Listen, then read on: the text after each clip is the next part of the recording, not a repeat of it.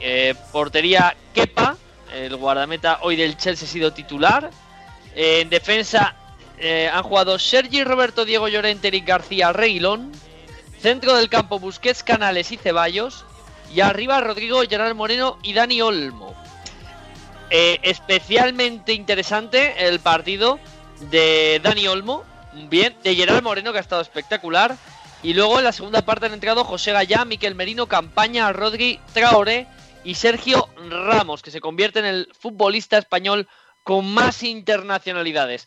Eh, muy bien Adama Traoré, ha impactado impresionado. Los que no le conocían mucho y le hayan perdido la pista en la Premier, pues, pues lo que es un tren de mercancías. Y en Portugal, poquita cosa que destacar. Casi lo más curioso, que luego lo comentaremos con Chesco, es que Semedo, el, aquel hombre del Villarreal que, que, estuvo con una pistola y que le detuvieron, etcétera, estaba hoy de titular en el centro de la defensa de la selección portuguesa. Ha habido también partidos internacionales, desde amistosos. Eh, destacar que ha jugado Alemania, empatada 3 con Turquía y, gracias. Eh, Italia ha ganado 6-0 a Moldavia. Holanda ha perdido con México 0-1. Y Polonia ha ganado 5-1 a Finlandia. Francia le ha metido 7-1 a Ucrania. Ojo, 7-1 a Ucrania. Eh, ha marcado Griezmann en el 89, el hombrecillo, ha metido un gol. Y Suiza ha perdido 1-2 con Croacia. Esos han sido los partidos que se han jugado, los más importantes que se han jugado hoy de selecciones. En cuanto a noticias, bueno, pues el Cádiz, eh, Álvaro Cervera, Cervera es expedientado por sus críticas a los árbitros. Le pueden caer cuatro partidos al entrenador del Cádiz y ahora lo que yo estoy aquí sentado en mi silla es esperando, esperando a ver qué dicen de Álvaro Las Rojas y el VAR, el árbitro de VAR, porque no vieron un penalti impresionante de Fulquier eh, a Perea, que vamos, es penalti aquí y donde quieran los árbitros, pero el que va a sancionarse y el que va a pagar el plato es Cervera. Eh, luego otra noticia precisamente de Ucrania es que eh, hay una plaga de coronavirus en los porteros.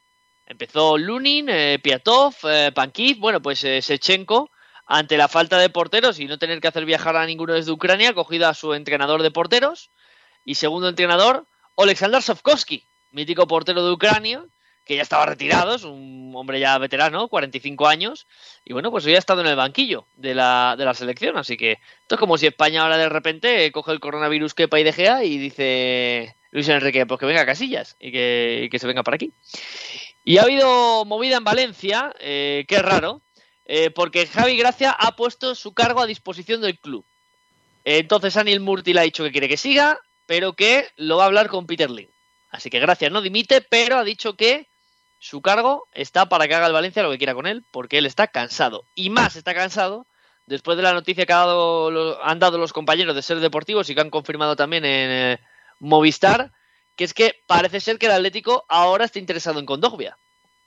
Me sorprende, porque ya dijimos ayer que dudo mucho, por lo menos por lo que a mí me dicen desde el club, que se vaya a fichar a nadie. Bueno, pues ahora dicen que Condogbia, recordemos que el fichaje que venga ya el Atleti no lo puede inscribir en Champions, porque era el plazo hasta ayer a las 12 de la noche. Por lo tanto, lo que venga eh, hasta febrero no podrá jugar Champions.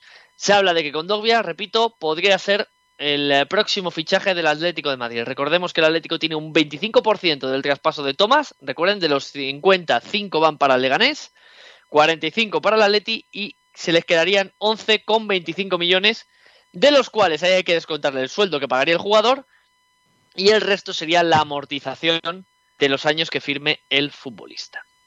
Así que estas son las noticias más importantes. Y bueno, una noticia de última hora en el fútbol internacional. El Girondins de Burdeos ha presentado a Benarfa, el jugador eh, que estaba con, eh, con eh, el Valladolid de Ronaldo y que ahora, bueno, pues que ahora está en Francia, en el Girondins de Burdeos, luego nos contará el bueno de, de Chesco. Y voy presentando a los colaboradores y compañeros que tenemos esta noche y empiezo por don Álvaro Reda, muy buenas noches. Muy buenas noches, Borja, muy buenas noches, equipo. ¿Qué tal, Alvarito? ¿Cómo has vivido tú estos días? Que ha habido cierre de fichajes y todas estas cosas. Pues bueno, un poco expectante como todo el mundo, pero vamos, hemos visto que el mercado de fichajes en España ha ido muy a la baja y que se ha envejecido lo que es la, Liga Española, por así decir. Bueno, luego, luego comentaremos porque eh, hoy he visto un dato eh, terrorífico, o sea, pero terrorífico absolutamente. Tenemos también por aquí a don Pedro Torres. Buenas noches. ¿Qué tal, Borja? Equipo, muy buenas noches. Eh, el cierre del mercado, tu resumen, que no estuviste el otro día. Pues bueno, el Atleti a lo suyo, como siempre. Un poquito ahí hatingadas, ¿no? A última hora, de que no Hombre, fallen. El, la hatingada- De que, de, que, de que el Atlético no lo sabía y tal. Bueno, esto, pues eso, que se lo quiera creer, que se lo crea. Yo me lo esperaba. Además lo comentamos tú y yo por, por línea Sí. interna y aquí en el programa de que, de que esperábamos que pudiese pasar cualquier cosita así un poco curiosa. Sí, sobre todo me sorprende lo de Condogbia, la verdad. No, a mí, a mí, me, ha dejado, Pues- a mí me ha dejado loco, ¿eh? Se A mí escuchó me ha dejado loco. eh, hace un par de días y tal, campaña, Miquel Merino, unos, unos jugadores que dices 60 millones de cláusula, esto, esto es inviable. Y, y Condovia, que está deseando el Valencia sacar dinero, pero claro, no creo que acepte 10 millones de euros. Entonces, eh, bueno, Bueno, el Valencia, Eh, espérate, el Valencia está en modo Barça, ¿eh? está regalando también lo que puede. Y quitarse el sueldo de Condogbia, recordemos que el Valencia está fuera del fair play financiero. Ahora mismo el equipo Chain cumple el fair play financiero y es uno de los motivos que ha alegado el Valencia para no fichar. Así que eh, quizás si el Valencia se hubiera dejado de gastar millones y millones en gente como Thierry Correia, pues posiblemente le iría mucho mejor. Sigo presentando, tengo aquí al gran Fran González Chesco, buenas noches. Hola, ¿qué tal, Borja? Muy buenas noches. Eh, emocionado con Ben Narfa estás. Emocionadísimo. Va, eh, a, a- y a con México tracar. también, Borja. ¿El qué? Y con México también, que se demuestra otra vez que de, que de Boer es una mentira de entrenador, por no decir otra palabra. Bueno, bueno, bueno, bueno. Eh, Lo he estado viendo y, uff, Tela, ¿no?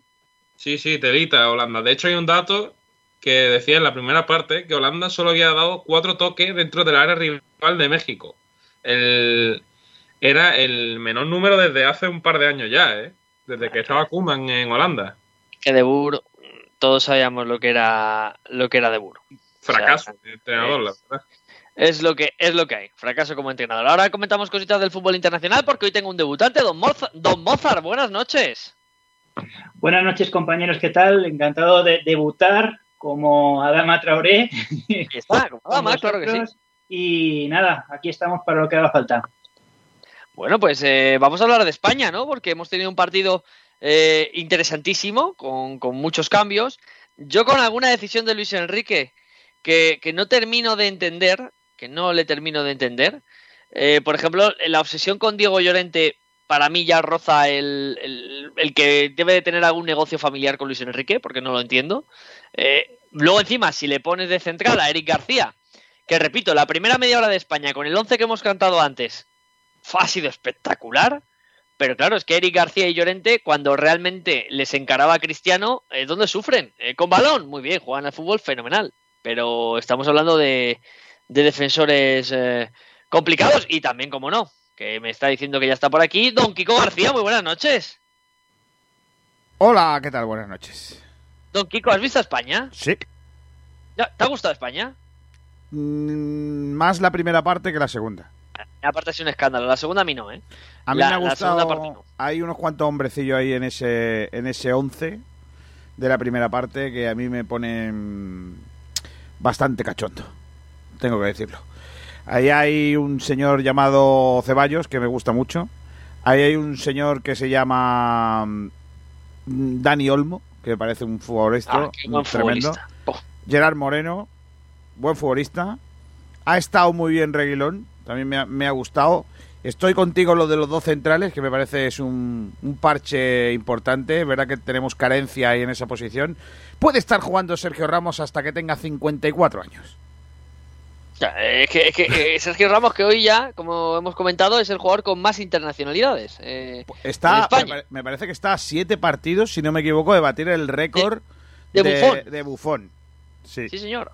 Sí, señor, de Buffon. El récord va a ser, y lo va a cumplir, el jugador con más internacionalidades del mundo. Yo hay una cosa, mira, para empezar, hablamos, dejadme que hablemos por un, de, de principio de, de Traoré. Oh. Cu- cuentan las crónicas que lo que quiere hacer Luis Enrique es jugar con extremos, o sea, poner a Traoré y poner a Ansu Ansu. Fati en el otro lado. Yo sinceramente a mí no me gusta. A mí, ¿Cómo? a mí no me gusta lo de los extremos. A ver, me explico. Eh, a mí no me gusta porque tenemos por, por dentro gentecilla que no hay en el mundo. O sea, eh, donde realmente España es poderosa es con gentecilla por dentro. Es decir, los Ceballos, Fabián, eh, Asensio, Isco, eh, Dani Olmo, eh, Busquets, Tiago, eh, todos esos por donde están, donde, donde tenemos gentecilla que juega al fútbol es por dentro y es donde nos tenemos que arropar. Y a los otros los pones donde buenamente puedas. No, no te adaptes a un juego de extremos si solo tienes dos jugadores. Porque realmente Oyarzábal, cuando juego la selección, ha hecho nada. Asensio no es extremo. O sea, si el día, el día que no le salgan las cosas, por lo que sea, a Dama Traoré o no tenga espacios, a ver qué hacemos.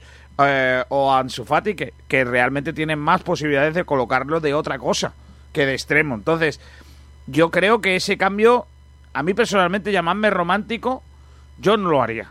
Yo no lo haría si no tuviera, si tuviéramos más extremos, pero sin tenerlos, yo seguiría apostando por la gentecilla de por dentro, que ahí no hay nadie en el mundo que juegue como nosotros. O sea, eh, eh, Portugal tenía un equipo supuestamente para tocarnos, Borja, y hoy con la gente que ha tenido España, gente No joven, lo ha olido. no ha olido No la olido. pelota. Entonces, No. España es normal que con cualquier equipo del mundo tenga el dominio del balón. No sé por qué tenemos que entregar ese dominio del balón para tener extremos. Es que no lo entiendo. Bueno, eh, también a- va a buscar el equilibrio. ¿Qué, qué opináis, compañeros? ¿Qué opináis? Eh, debate. Eh, Ansu Fati, Adame Traoré, el estilo. eh, ¿cómo, cómo veis esta España? Yo opino que estaría bien jugar con extremos si tuviéramos un delantero que las enchufase. Entonces, ahora mismo yo creo que tenemos un poco de carencia ahí de un rematador nato que las enchufe todas. Entonces, yo estoy más con el estilo que apuntaba Kiko. Ajá, o sea, el, el acumular gente por dentro. Eso es. Bien, eh, Mozart, Pedro, Chesco, dale, dale, sin miedo. No, la verdad es que, por ejemplo, a mí lo que me llama la atención es la defensa, ¿no? Eh, cuando se jubile Ramos, eh, claro, empiezas a, a ver nombres, ¿no? Eric García, Llorente, que no sé cómo puede jugar en la selección, Diego Llorente. Pau Torres. Eh, Pau Torres. Son en general el equipo, la segunda parte del capitán ha sido Rodrigo, entonces con eso te digo todo. Entonces es una, es una hornada muy, muy joven, con chavales que, que- que tienen que, que- que jugar mucho entre sí para, bueno, de aquí a unos años, pues eh, volver a ser un poco la España de, de- del Mundial y de, de- de- ese... Yo estoy de acuerdo con Kiko que no se puede, teniendo lo que tenemos, es decir, esas, esa calidad de, de, de zona de- de- de centro del campo para arriba, eh, mm, dejar de jugar así, ¿no?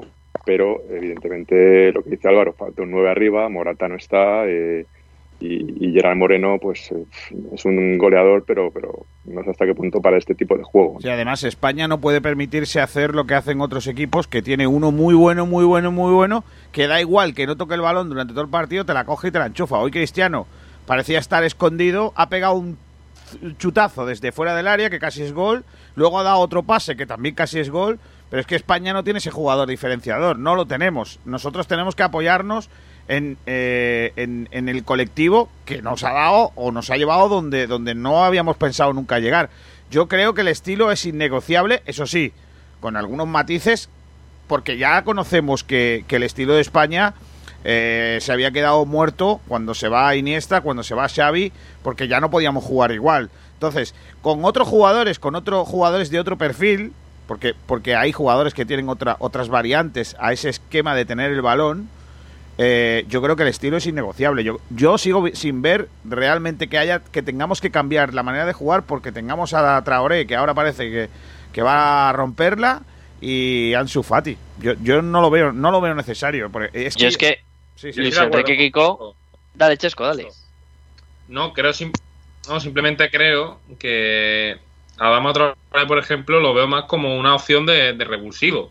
Es lo que es lo que quiero intentar eh, ver. Y con Ansu de momento, diría que más o menos igual. Es que España al final tiene jugadores que, pueden jugarte en varios roles, en varias alturas, en varias posiciones, pero casi todos son futbolistas de tener el balón.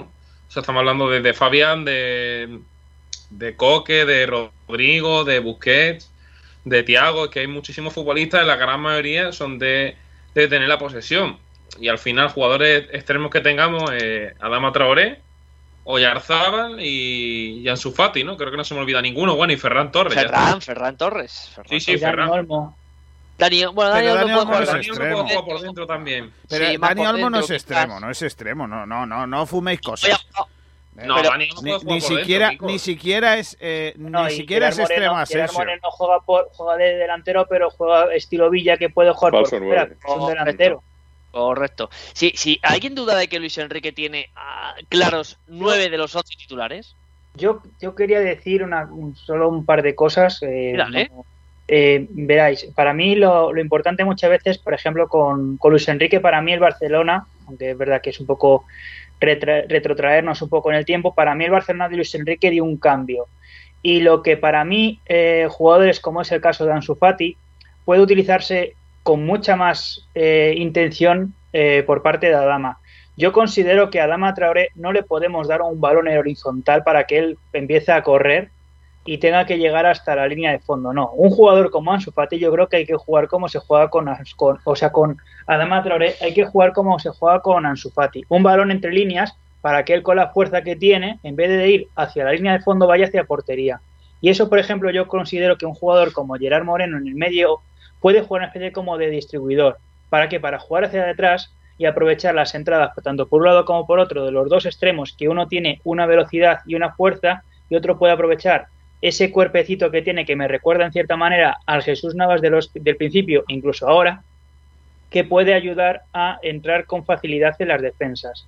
Y eso es lo, algo que a lo mejor en España eh, no tenemos, porque buscamos siempre el balón eh, colgado. Y realmente cabeceadores, si tienes a Gerard Moreno, pero Gerard Moreno lo, lo basculas hacia una banda, pues no tenemos un rematador más allá que Sergio Ramos, que ha jugado los últimos minutos. Pero yo no estoy de acuerdo contigo porque, vamos a ver, volvemos otra vez a lo mismo. Cuando España ha ganado cosas, ha jugado sin nueve. Seamos serios, ha jugado sin un nueve puro. Bueno, ahí, ahí, ahí voy Eh, a Torres, matizar. To- To- Torres era defensa, ¿no? Espera, No, a ver, espera un a ver, Torres, antes, Torres. an- antes de que sigáis con este debate que me gusta, que está por aquí Alejandro Pinedo. Buenas noches, Pinedo. ¿Tienes ese? Hola, buenas noches, compañeros. ¿Qué tal? ¿Cómo Eh, estáis? Viene, vi- viene de Cádiz a poner paz, porque están aquí ahora Kiko y Kiko y, y Mozart eh, hablando sobre los nueve de, de España. Eh, ahora, ahora me das tu opinión sobre el partido de España, Pinedo, pero yo también eh, cojo un poco el guante de Mozart. La mejor España tuvo a Torres de nueve, ¿eh? Y Torres era delantero. Bueno. O, o Torres era A mí me la gustaba, de la a mí, a mí me gustaba más cuando, se España gana- jugaba. cuando se gana, por ejemplo, Portugal, se tiene a un futbolista que es un 9, pero un 9 eh, Llorente. Llorente. Cuando se gana, efectivamente se utiliza. Es verdad que no se utiliza un 9 para marcar goles, porque creo recordar que lo- la ma- el, el máximo goleador es Villa, eh, siempre Sí, además correcto. se gana Sí, por la Villa. mínima, pero en cierta manera siempre tienes un 9 referencia. Y eso es lo que yo creo A mí- que es lo a- que le falta a siempre España. no, siempre no. España cuando más me, me- me ha gustado a mí, a vosotros no, esto es una cuestión de gustos también. Eh, a mí es cuando jugábamos con un falso 9. Eh, aquella España con Cés metido ahí, ahí me encantaba. Sí, sí, con- contra Rusia, por ejemplo, sí. A mí, a mí esa España, o, o- o la España que golea a Italia, a mí me, a mí Sí, me pareció... Jugaba a ser de, de falso 9, eh, llegó a jugar Por, a eso, por eso digo, a mí sí, me gustaba, a mí me gustaba así España, porque era una España y, y- y insisto, no, no es echar para atrás, porque la España actual también lo puede hacer con los jugadores que tenemos. Era una España a la que era imposible quitarle el balón, o sea, así no, así no te ganaba casi nadie, porque no tenía, no, no tenía pantalones de quitarte el balón. Y hoy ha hecho tres cosas Busquets, que mira que está tieso para correr para atrás, que también te lo digo. Pero el tío ha hecho tres cambios de, dirección con el balón. Eh, apoyos cortos, que eso es un espectáculo. Eso es un espectáculo verlo. Ahora bien, también os digo, no tenemos nueve. O sea, eh, más, a- más a mi favor. España no tiene un nueve eh, de, de verdad, de estos que digan, es que hay que ponerle. Es que nosotros no tenemos ese jugador ahora mismo. Pues vamos a rodear el equipo de otra forma. No sé, es que yo, yo veo innecesario lo de los extremos, insisto. Porque no tenemos jugadores para que remate Yo creo si que- va a ponerlo a alguien. Yo ahí sí que Sí, discrepo, yo creo que Dale, Torres. No, que yo creo que eh, España tiene que ser fiel a su, a su juego y eh, en el caso de que, eh, bueno, cuando llegue una Eurocopa, una cita mundialista, es cuando eh, Luis Enrique tiene que tener esa variante de Adama eh, para poder sorprender en las segundas partes.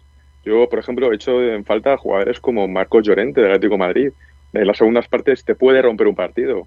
Ese tipo de jugadores vienen bien para, para, para unas segundas partes y abrir más el campo y sorprender. pero sobre todo, básicamente, eh, tener ese, ese juego más vertical, incluso diría, que le falta a España. Y luego ya, si, te- si los equipos se cierran, que se van a cerrar, pues ya meter la variante de Adama y demás. ¿no? Eh, eh, Pinedo, cuéntanos, ¿qué, qué, te ha parecido España? ¿Te ha gustado, no te ha gustado? Eh, ¿Te ha dejado frío? Pues la verdad es que también tenemos que tener en cuenta que jugaba contra Portugal, que Portugal sin ánimo de ofender tampoco es Filipinas ni Hong Kong, ¿no?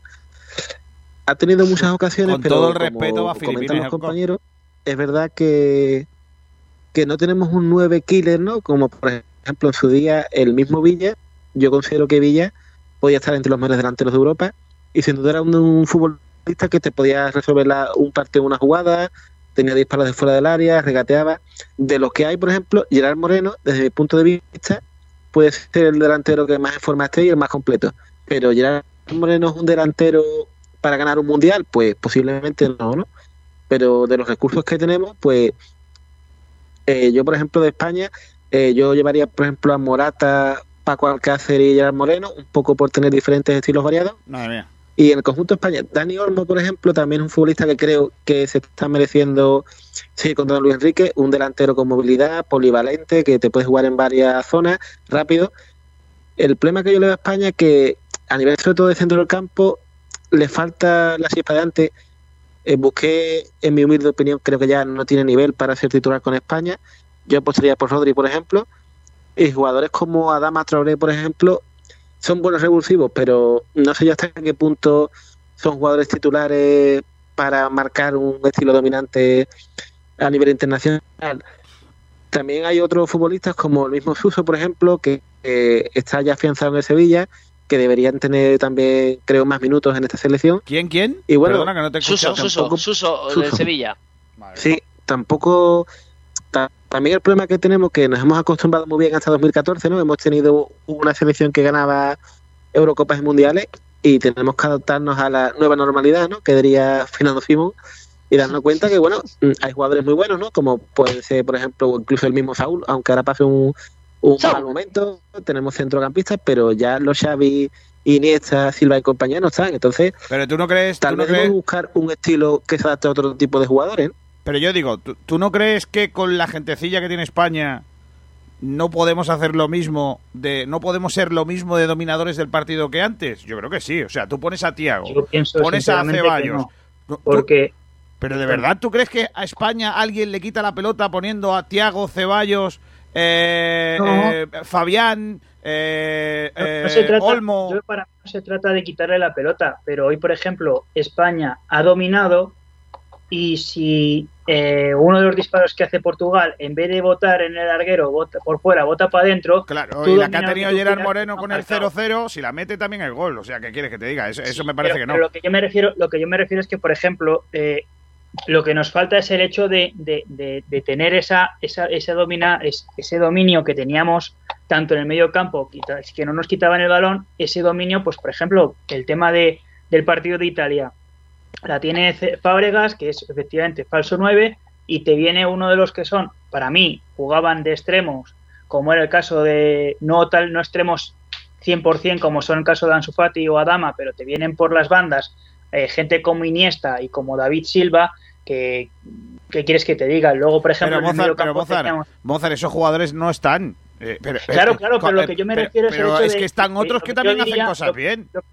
lo que yo diría es que aprovechando esa, esa, esa teoría, digamos, esa, esa teórica del juego, no tenemos a lo mejor a esos jugadores como son Iniesta o David Silva, pero sí que tenemos jugadores que te pueden filtrar un balón muy bueno con jugadores joder, que como los que tú has dicho, Tiago, eh, Miquel Merino, eh, incluso el propio Busquets, aprovechar la velocidad de Ansu Fati y entrar por bandas para buscar esa rotura que, por ejemplo, se vio, pues, en el caso de, por ejemplo, volviendo al tema de España-Italia, con un jugador, por ejemplo, con Jordi Alba, que ahí yo creo que fue el momento en el que en el que se abrió Yo- eh, al mundo del fútbol para mí. No quiero monopolizar el debate, pero es que eh, estoy, no, la verdad que de- estoy intentando defender mi, mi postura, ¿eh?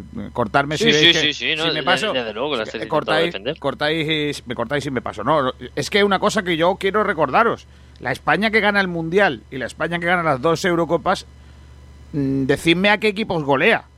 O sea, de verdad equipos que golee, o sea, que gane España con muchísima claridad de goles, ¿eh? De goles. Digo con No, no, goles. es más, fue la campeona del mundo menos goleadora Claro, de la porque, historia. porque La el equipo de, española. porque España jugaba sin goleadores. Es que España no tenía un 9 que marcara, yo qué sé, 30 goles. Sí lo sea, tenía, sí lo tenía, pero se, se lesionó y lo perdió. O sea, Fernando Torres, en el año 2008, Hombre, eh, que gana la Eurocopa. España. Eh, yo sé eh, que tú defiendes que, al- metió- que, por cierto metió muchos goles, A esa España, la del 2008 de Luis Aragonés, metió muchos goles. A mí Fernando Torres me problema es que encantaba. Eh, siendo Fernan- Torres, escúchame, Torres siendo balón de bronce, solo por detrás de Messi y Cristiano, fue el tercer mejor jugador del mundo. Bueno. Se dice pronto, ¿eh? si Porque hay gente que se ríe de Torres, porque el Torres que vino después de 2010, pues fue un tipo que, que- que bajó mucho sus prestaciones porque su lesión, que le costó la carrera, forzar para ir a ese mundial le costó la carrera a Fernando. Ese Fernando Torres que iba a la selección era el mejor delantero de Europa en ese momento. Y no estoy inventándome nada. Sí, pero no era. no, a ver, no, era un jugador de 30 goles eh, en una liga. A Pero el Premier lo era, Kiko. Villa sí, ¿eh? Villa de Era-. Chesco, eso no lo era la Premier. En el Liverpool marcó bastantes goles hasta que lo vendieron al Chelsea. Vale, muy Claro. bien. Os lo compro, Cuando, vale. se lesiona, cuando se lesiona Fernando es cuando él, él se le acaba la carrera. Y luego Villa ha sido un gran goleador. España tenía goleadores. Otra cosa es que un equipo que jugaba sin extremos y un equipo que jugaba, como tú dices, tocando mucho el balón, monopolizando la pelota y entrando mucho por dentro, ojo, la selección de Del Bosque que gana, que gana el Mundial es una selección mucho más arropada que la de Luis Aragonés. Luis Aragonés era más ofensivo que, que Del Bosque. Del Bosque se quiso arropar más con un doble pivote, con Xavi Alonso y Busquets. Recordad que Xavi Alonso no jugaba con Luis Aragonés, era suplente. Jugaba solo Busquets. Entonces, eh, que jugaba- no, perdón, jugaba eh, jugaba. Marco Sena, perdón, Marco Sena era el que jugaba, perdón. Eh, entonces, la, la realidad de, de la selección española es que ha ido empeorando en su, en su nivel, pero es lógico, porque esa, esa jornada que hemos tenido no es una locura. Mira, Luis Enrique tiene un 11 prácticamente hecho, que es De Gea en la portería, lateral derecho Navas, lateral izquierdo Gaya, Gaya, porque no confía en Jordi Alba, ya sabéis los problemas que tiene con Jordi Alba. Carvajal, ¿no? Eh, no, yo creo que el lateral ¿Y derecho? ¿Eh? Ahora mismo Navas, yo creo, para Luis Enrique. Centrales, Ramos, indiscutible. Y aquí es la duda, porque aquí tiene la hornada de Pau Torres eh, y Diego Yo Llorente. llevaría a Pau Torres, la verdad, ¿eh? Que yo, yo también, pero yo creo que está ahí con Diego Llorente, que es su, su ojito Pero- derecho. ¿Sabéis Pero una cosa que, Llorente es que vamos, es sonrojante. Eh, ya, ya, pero pero bueno, yo, Yo a tiraría por ver, un yo segundito. los partidos que yo los partidos que lo he visto a Pau Torres con el Villarreal lo he visto que está muy fallón no sé si compartís mi opinión pero lo he visto Este año cometiendo. Este año para mí fallos de bulto el año pasado bien, pero este año yo le- tiene razón, le veo nervioso. Termino con el le 11 y lo, falta y lo- contundencia. Pinedo, termino el 11 y lo discutís. Eh, va a jugar con Busquets, por delante con Fabián y con Tiago. En la derecha va a poner a otra de sus dudas, que es la que os voy a decir ahora, o Ferran Torres, o Asensio si se recupera, etcétera, etcétera. En la izquierda va a jugar Ansu Fati y arriba va a jugar Rodrigo Moreno. Y ese es el equipo que tiene Luis Enrique a la cabeza. La única duda es en el extremo que podría entrar uno Yarzábal para jugar de falso 9 algún partido, etcétera, etcétera. Pero a mí esa selección, ¿qué queréis que os diga? Mm, Gustándome algunos de los jugadores, quizás 7, 8 jugadores, es muy inferior a la de 2008, a la de 2010 y a la de 2012. Os pongáis como os pongáis. Empezando sí, por la para mí es. Lo que pasa es que creo que en el medio sí que tiene futbolistas para hacer un, un fútbol parecido al que hacíamos en, en Claro. aquella época. Creo que sí que tiene muchas variantes ahí, Luis Enrique. Jugamos O sea, con un 2-8-1 y ya La, está. la pregunta Ahí. es si los va a poner o no. Pues eh, esa es la idea. Yo, yo es que creo, estoy con Borja, que es que Luis Enrique tiene una cosa en la cabeza y, y la va a poner. Yo no sé cómo le va a salir, ojalá le salga bien, ¿no? Porque al final es eso, pero se te ha olvidado lo de lo, Adama Traoré, yo creo que es un jugador No, que... va a, ser, va a ser suplente. Yo estoy no, seguro de que Adama no- va a ser suplente. no lo juraría yo eso, Antes, ¿eh? antes que Ferran Torres, ¿tú crees que va a ser suplente? Uf, Yo creo que Yo creo que juega antes Ferran que Adama. Yo también lo creo, ¿eh? Pues yo Yo creo lo que no. creo, ¿eh? Yo creo que no. Yo creo que sí, si Ferran tiene minutos en el City va a jugar Ferran. Le gusta mucho a Luis Enrique. Y, y es más, nos olvidamos de Oyarzábal, ¿eh? Que Oyarzábal, Luis Enrique también confía mucho en él. De- ¿No creéis que puede meter ahí a Dani Olmo? O Dani Olmo, Asensio. Por eso digo que para mí las dos posiciones que él tiene un poco más de duda es en la banda, uno de los tres puntas de arriba y un central. Y el resto Eh, más o menos no tiene. Dime, una cuestión, una cuestión que, por ejemplo, viendo la alineación que tú has dado, que me parece ofensivamente muy buena. ¿cuáles son los dos jugadores que ha dicho de doble pivote que iba a poner España? Va a poner a Busquets, Fabián y Tiago. Esos tres. ¿Y crees que con Busquets como está para defender valdría? Eh, yo, yo pondría antes a Rodri, por ejemplo. Eh, y eso que el Rodri no me apasiona. Eh, en- me refiero, me gusta mucho como jugador, ¿eh? pero no me apasiona la temporada que ha hecho en, en Inglaterra. Eh, es, que, es que estamos en lo de siempre. Eh, No, lo, digo porque, porque, perdona que te haya cortado, lo digo porque eh, cuando hemos hablado, por ejemplo, de, del equipo de España, eh, había, como hemos dicho, en, la Eurocopa 2008 había un todoterreno que se llamaba Marcos Sena, que parecía imposible que ese hombre tuviera 32 años cuando juega con, con la selección española. Y luego juega con un doble pivote, como es el caso de Xavi Alonso, que aprendió griego, latín, hebreo y todos los idiomas posibles y por haber en defensa en el Liverpool, que se juntó con un Sergio Busquets que estaba llevaba dos años o año y medio despuntando y claro, ahí tienes una, una serie de jugadores que además no solo te dan lo ofensivo para empezar a crear o para empezar a jugar, sino te dan también un poco en lo defensivo. Y ahí en cierta manera es un poco lo que creo que también, y en el caso por ejemplo para mí hemos visto errores de Miquel Merino, que creo que no había salido de titular, que ha tenido errores en los cuales ha permitido un contraataque que en varias ha tenido que bajar a Dama, que bueno, que parecía un tractor ahí, Eh, a mí marchándose. de todos esos nombres que habéis dicho, a mí realmente me sobran algunos. A mí, a ver, esto ya al final siempre se suele decir, ¿no? Que, que detrás de cada español hay un seleccionador, ¿no? Y, y- Eh, Pero tú eres como Florentino, solo quieres medias puntas y medio centro, es, nada más. es verdad, nada más que quiero gentecilla por dentro. Kiko, Dime. dinos por favor, dime por, bueno, dinos por favor tú cuál sería tu once en España. ¿Cuál, es- Claro. cuál eh, mira, yo tengo problemas en la portería, no tengo muy claro a quién poner. Ahí tengo dudas. De, me gusta... mm, ninguno de los tres me, me encandila. Ninguno. El que más me gustaba era Kepa, pero es que falla más que una escopeta caña también últimamente. Entonces... pues- Oye, mira, no, no- no es malo lo que ha propuesto Mozart. Preparaos cada uno y ahora vamos diciendo cada uno el 11 que pondríamos en España. Venga, dale, dale tú, Kiko, empiezas tú. Pues me lo ponéis, claro, esto de, de ser el mayor es lo que tiene. Eh, a ver, eh, venga, yo digo Kepa en la portería, Jesús, Jesús Navas, en la izquierda a mí me gusta... Uf, es que complicado, Reguilón o la otra opción ¿cuál era? Gallá. No, no, el que tú quieras. Eres el seleccionador. Puedes convocar como si quieres convocar a, a Belardo otra vez. Eh, vale, pues yo ahí por la izquierda pongo Reguilón. Luego centrales Pau Torres y Sergio Ramos. O yo pondría Tiago Busquets. Luego pondría eh, por delante una línea de tres con eh, Ceballos, Damia- eh, Fabián y Olmo.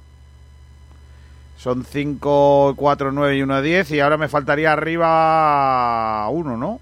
O sea, sería. Sí, eh, pues Ansu Fati. Ujú. No, me faltaría otro, espérate. Ansu Fati. Tres... No, no, no, no, creo sí, sí. no. Ansu Fati, Ansu Fati. Vale, vale. Pues ese es el que el, jugaría con un falso 9. Mm, Lo que vale. pasa es que yo convocaría a Isco que se lo está cargando. Zidane, básicamente. Pero yo convocaría a Isco. No, no va a ponerlo de titular, al menos con, con este 11, pero yo lo colocaría. Yo lo, yo lo convocaría también. Y mis delanteros serían eh, Gerard Moreno. Yo no llevaría más de dos. Yo llevaría a Gerard Moreno y a, y a Álvaro Morata para pegar pelotazos arriba. Pero bueno, al final has hecho una convocatoria. Te hemos No, dicho joder, el 11, eh, pero bueno. ya, puntualizando, calentado. porque sé que vosotros vais a nombrar delanteros que yo no he puesto, porque yo he puesto uno solo, pues para que sepáis un poco también cuál sería lo que, lo que yo podría. Vale, vale.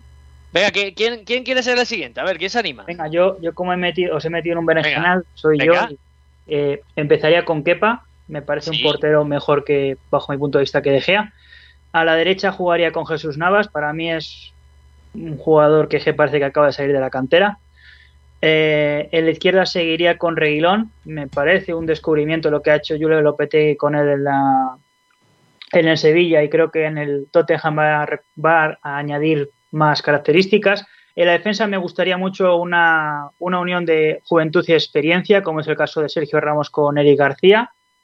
En el centro del campo eh, haría un doble pivote con Miquel Merino y Busquets, porque considero que Busquets no está de la misma manera que estuvo obviamente hace 10 años y creo que una ayuda le viene bien. Adelante, un poquito más adelante jugaría con Tiago y a las bandas aprovecharía la velocidad tanto de Ansu Fati como de, de Adama y creo yo que a pesar, tengo la duda entre Gerán Moreno y, y Rodrigo. Vale, venga, ¿quién sigue? ¿Quién, ¿Quién se anima también? A ver, venga, Torres, dale.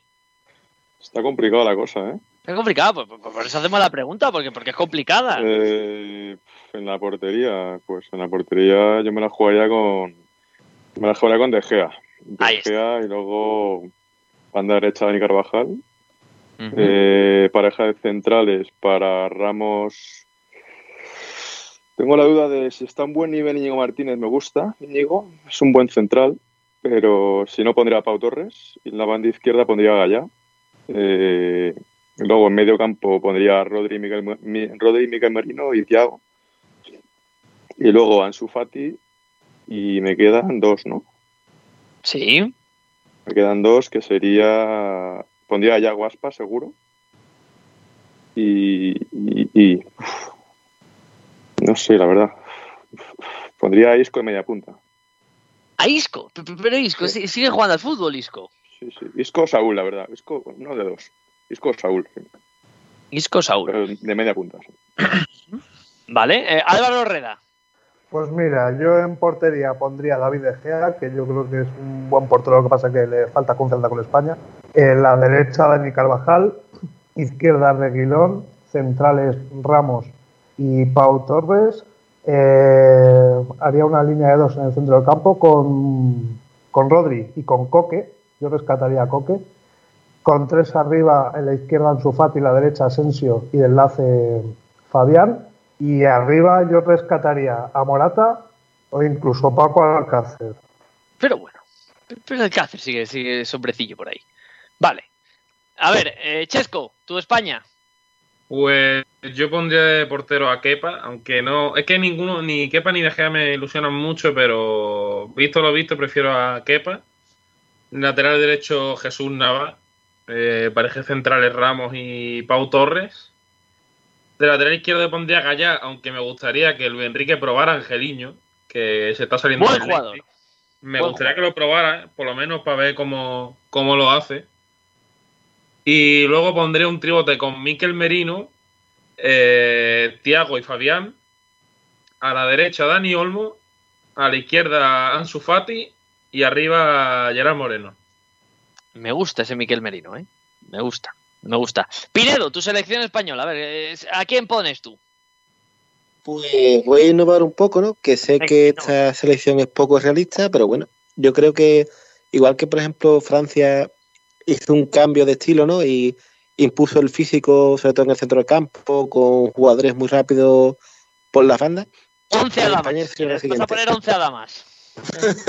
¿Te imaginas? El, en portería Senjo, que es un gran portero y Ah, creo sí. que no ha tenido las oportunidades en la selección que se merece. Del lateral derecho Jesús Nava, el mejor lateral de la liga sin discusión ninguna. Centrales apostaría por Sergio Ramos y Geray, que Geray Álvarez creo que es un central que está infravalorado, con buena salida de balón, muy técnico, y creo que sería un buen complemento para Sergio. Además, incluso un perfil parecido para darle más salida al juego. Lateral izquierdo Reguilón, una bala por la banda izquierda. En el centro del campo apostaría por Rodri, Tiago y Fabián.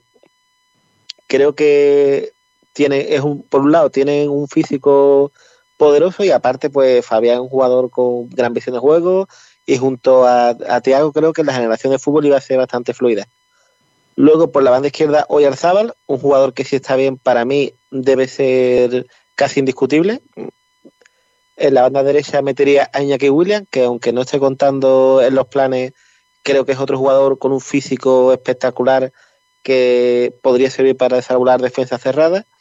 Y de delantero de falso 9, bueno, de falso 9 o 9, Ansu Fati, que le- se le cae en el gol por los bolsillos y sin duda es un futbolista que creo que de nueve con varios extremos abiertos y con el fútbol que puede generar España, creo que puede solucionar el problema de gol, porque Ansu Fati, aunque no se hable tanto, realmente es un 9. Ujú, A mí me gusta. Pues, pues te digo una cosa, yo la idea que tenía no va muy desencaminada con Pinedo, salvo alguna alguna cosa extraña que me ha metido ya Senjo y tal. El, el resto, yo coincido bastante. Yo, mira, yo pondría, que no lo habéis dicho ninguno y me ha sorprendido mucho. Mi portero ahora mismo de la selección es Unai Simón. Pero vamos, pero clarísimamente. De Gran que para. Hombre, Kepa está para lo que está y De Gea está siendo irregular. Y tenemos un portero en el Athletic Club de Bilbao que se llama Unai Simón, que está dando un nivel altísimo y para mí sería ahora mismo titular de la selección, no me cabe ninguna duda. Ninguna duda. Luego, mi lateral derecho, Carvajal. Porque creo que Navas, eh, yo es que las selecciones siempre no me gusta pensar en la selección para el próximo partido, sino para el campeonato. Y yo creo que al final Navas eh, tiene una edad, aunque está muy bien físicamente, se cuida. Eh, confío en Carvajal porque creo que a, a largo recorrido me va a dar más, ¿vale? Lateral izquierdo yo pondría a Gallá. A mí me parece que está un nivel excelso. Centrales Ramos y Pau Torres. No me convence ningún central de España. Y voy a poner a Pau porque no hay otro. Porque, porque no, porque es que no, no hay nada. Mi centro del campo es el de Pinedo. Yo pondría a Rodri de pivote y por delante a Fabián y a Tiago Alcántara. Y aquí viene mi delantera. En la izquierda Oyarzaba, en la derecha Ferran y de falso 9 Ansu Fati. Yo sé que a este equipo le gusta a Kiko. No, Porque están jo- No, ¿por qué? Porque te Porque- faltan medias puntas. no. Tengo que quitar a dos, a dos atacantes y meter No. más mediocentros. no, claro. me, me, no sé, Isco. me escama, no, no, no, no, me escama mucho Ferran. Yarzábal. No, no, no, Yarzábal es un jugador que a mí, Oyarzabal. a mí en la liga, eh, o sea, en la liga me gusta, en su equipo, tiene un rol bonito, chulo, tiene mucha libertad, pero en la selección cuando ha jugado me ha, fra- me, me ha defraudado muchísimo.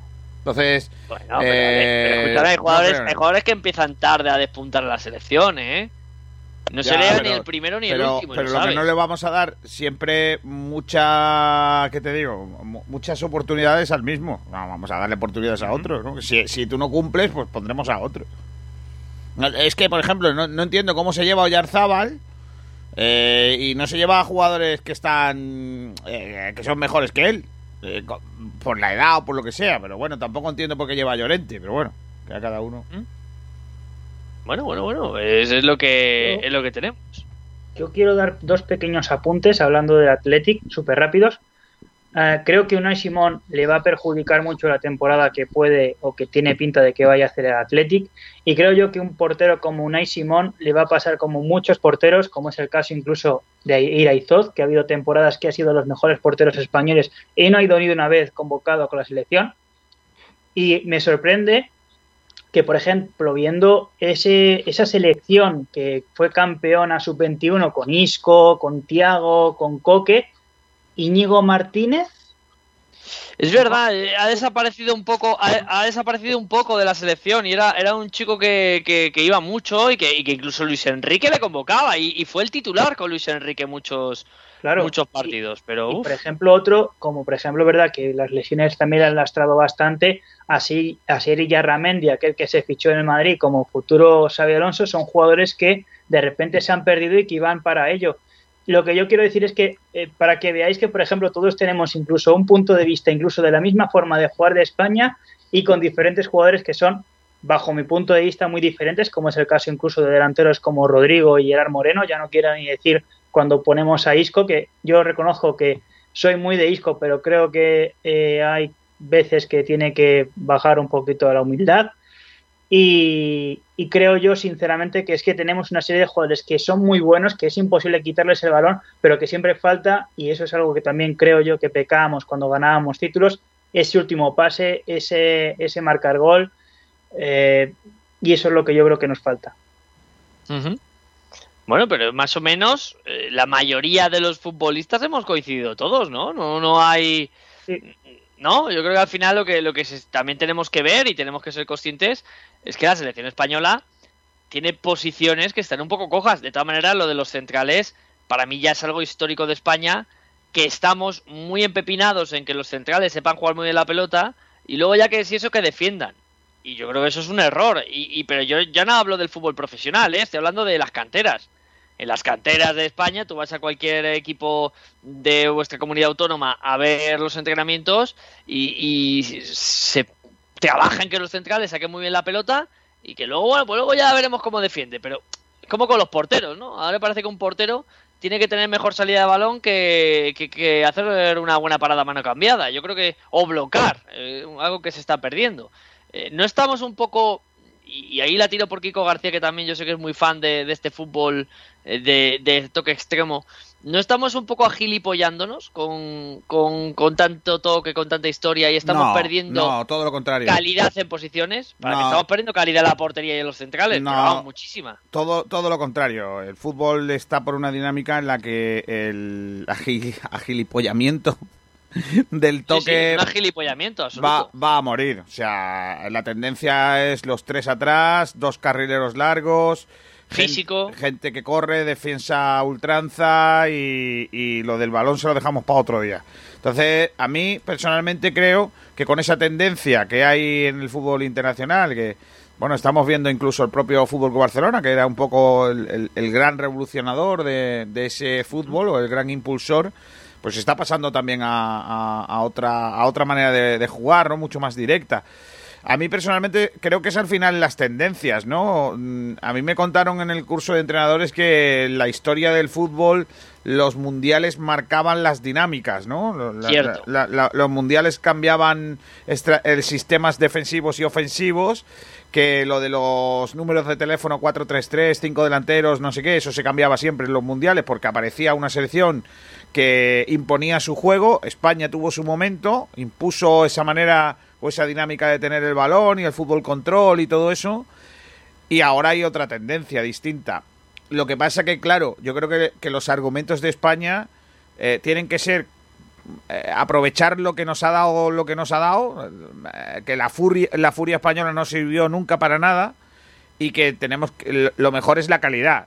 En, en el mundo hay un fútbol que tiene mucha calidad, que es el fútbol español, y ahí, ahí sobre eso tenemos que, que cimentar nuestro triunfo, ¿no? Ahora hay que ser listos, inteligentes y crear otro tipo de jugadores. La, luego la sombra de los jugadores que marcaron una, un hito, una, una etapa es muy alargada, ¿no?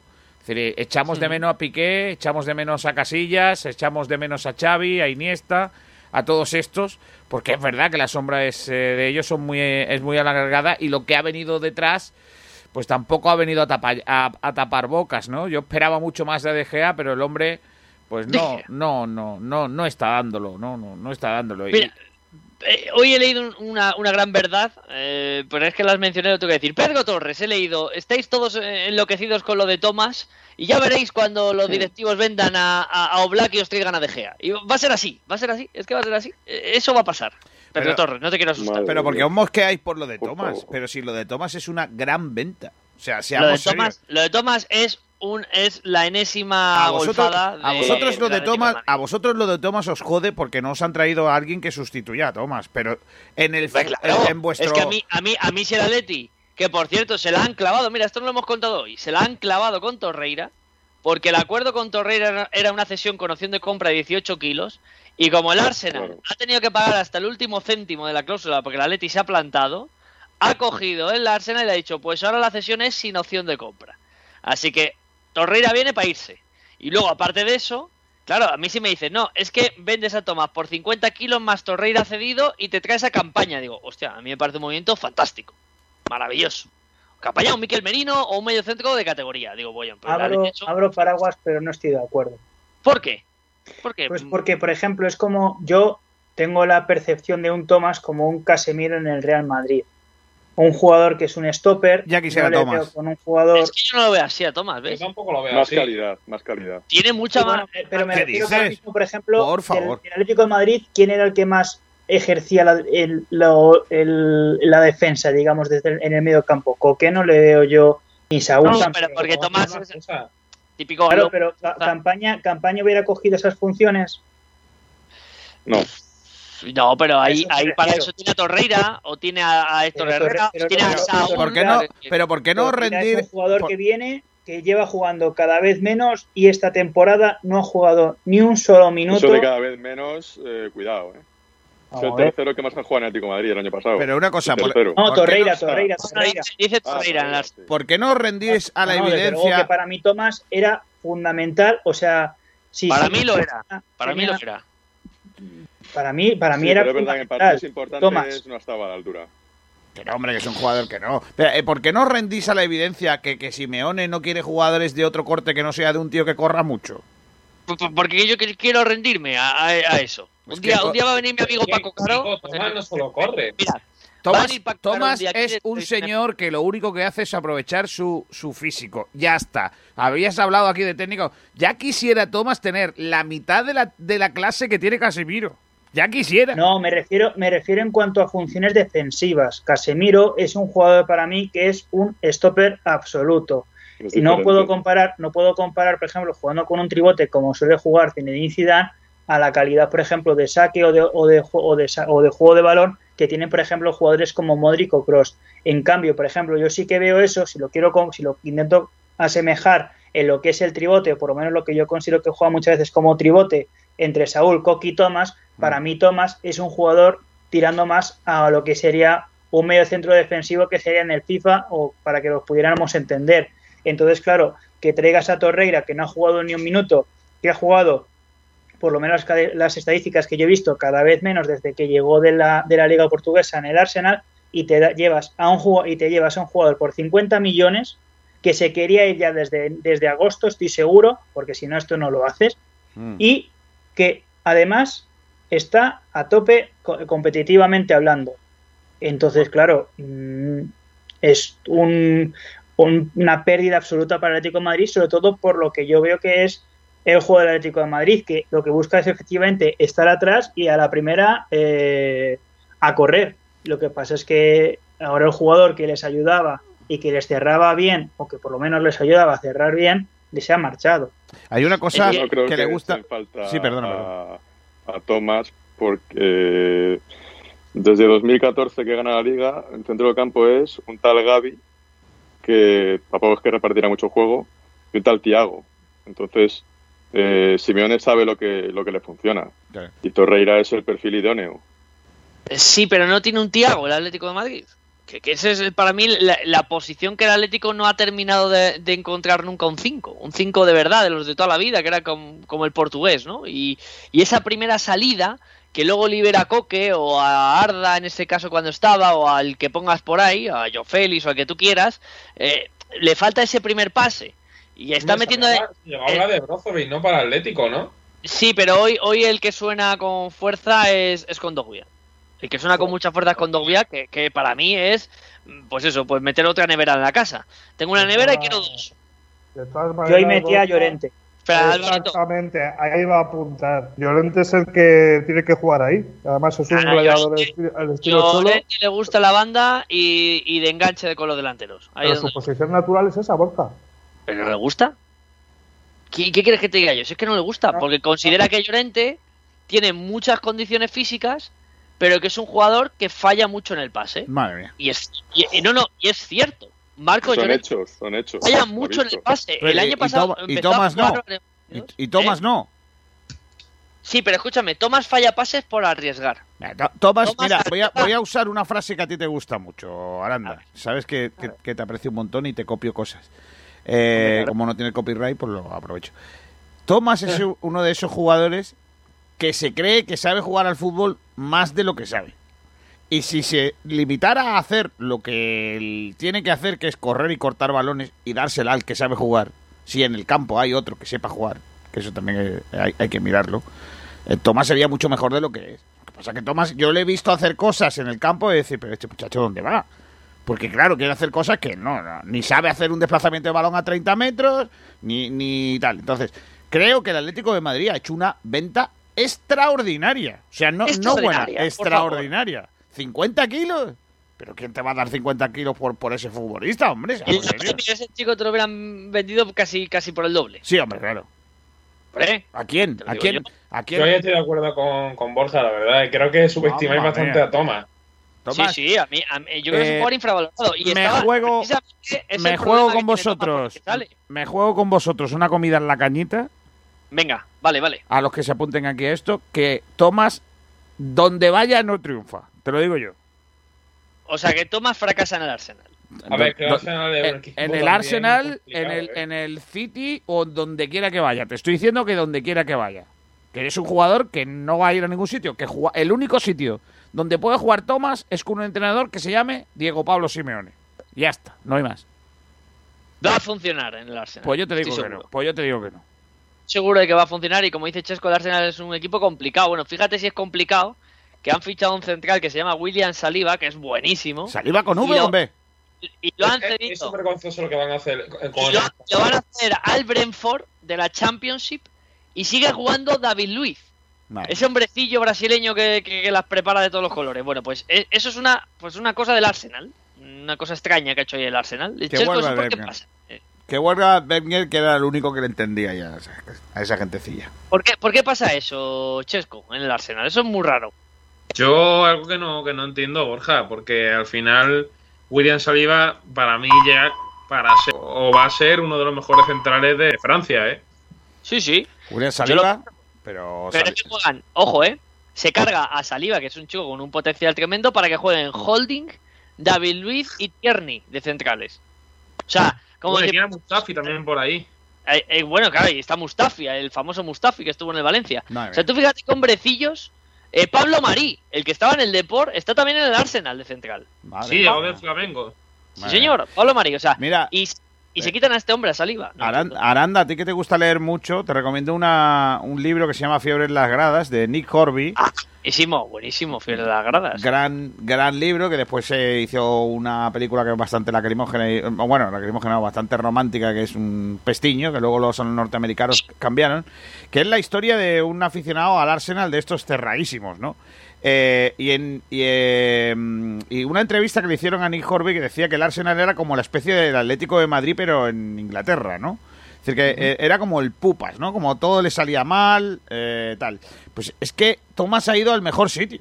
O sea, no, no cambia ni siquiera de, de, de No, estilo. es de- que- de tal. Este Arsenal, este Arsenal ha mejorado mucho con Arteta y yo creo que ahí va a funcionar Thomas. De todas maneras, eh, hemos derivado en- por un comentario mío en, en Thomas Party. Porque siempre Eh, terminamos hablando del Atleti. Eh, eh, es- es- eso es Bueno, verdad. ya es del Arsenal. o sea, Y yo, bueno, ya del Arsenal. Y yo quería hablaros del Barça.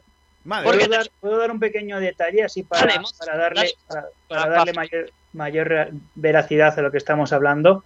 El año pasado, lo que decimos de. Es que me extrañaba mucho porque yo no tenía esa percepción de Llorente de perder balones. El año pasado, en un porcentaje de pases mm, eh, con acierto por parte de Thomas Partey, era un 83%. Vale. ¿Vale? Marcos Llorente, 78,8. Ahí lo llevas. A mí, perdóname, pero un 5% no me parece en exceso. Depende de lo que sea. Ya, claro, vale. pero me refiero en el sentido de toda la cantidad de partidos que Pero- se juegan, la cantidad de minutos que ha jugado. También hay Claro, que mirar hacia dónde van los pases. Es que Thomas, eh, eso es. Y es que Thomas ha jugado mucho más minutos que Llorente. Claro. Claro, pero un porcentaje, es es el la cuestión, la cuestión también es dónde juega uno.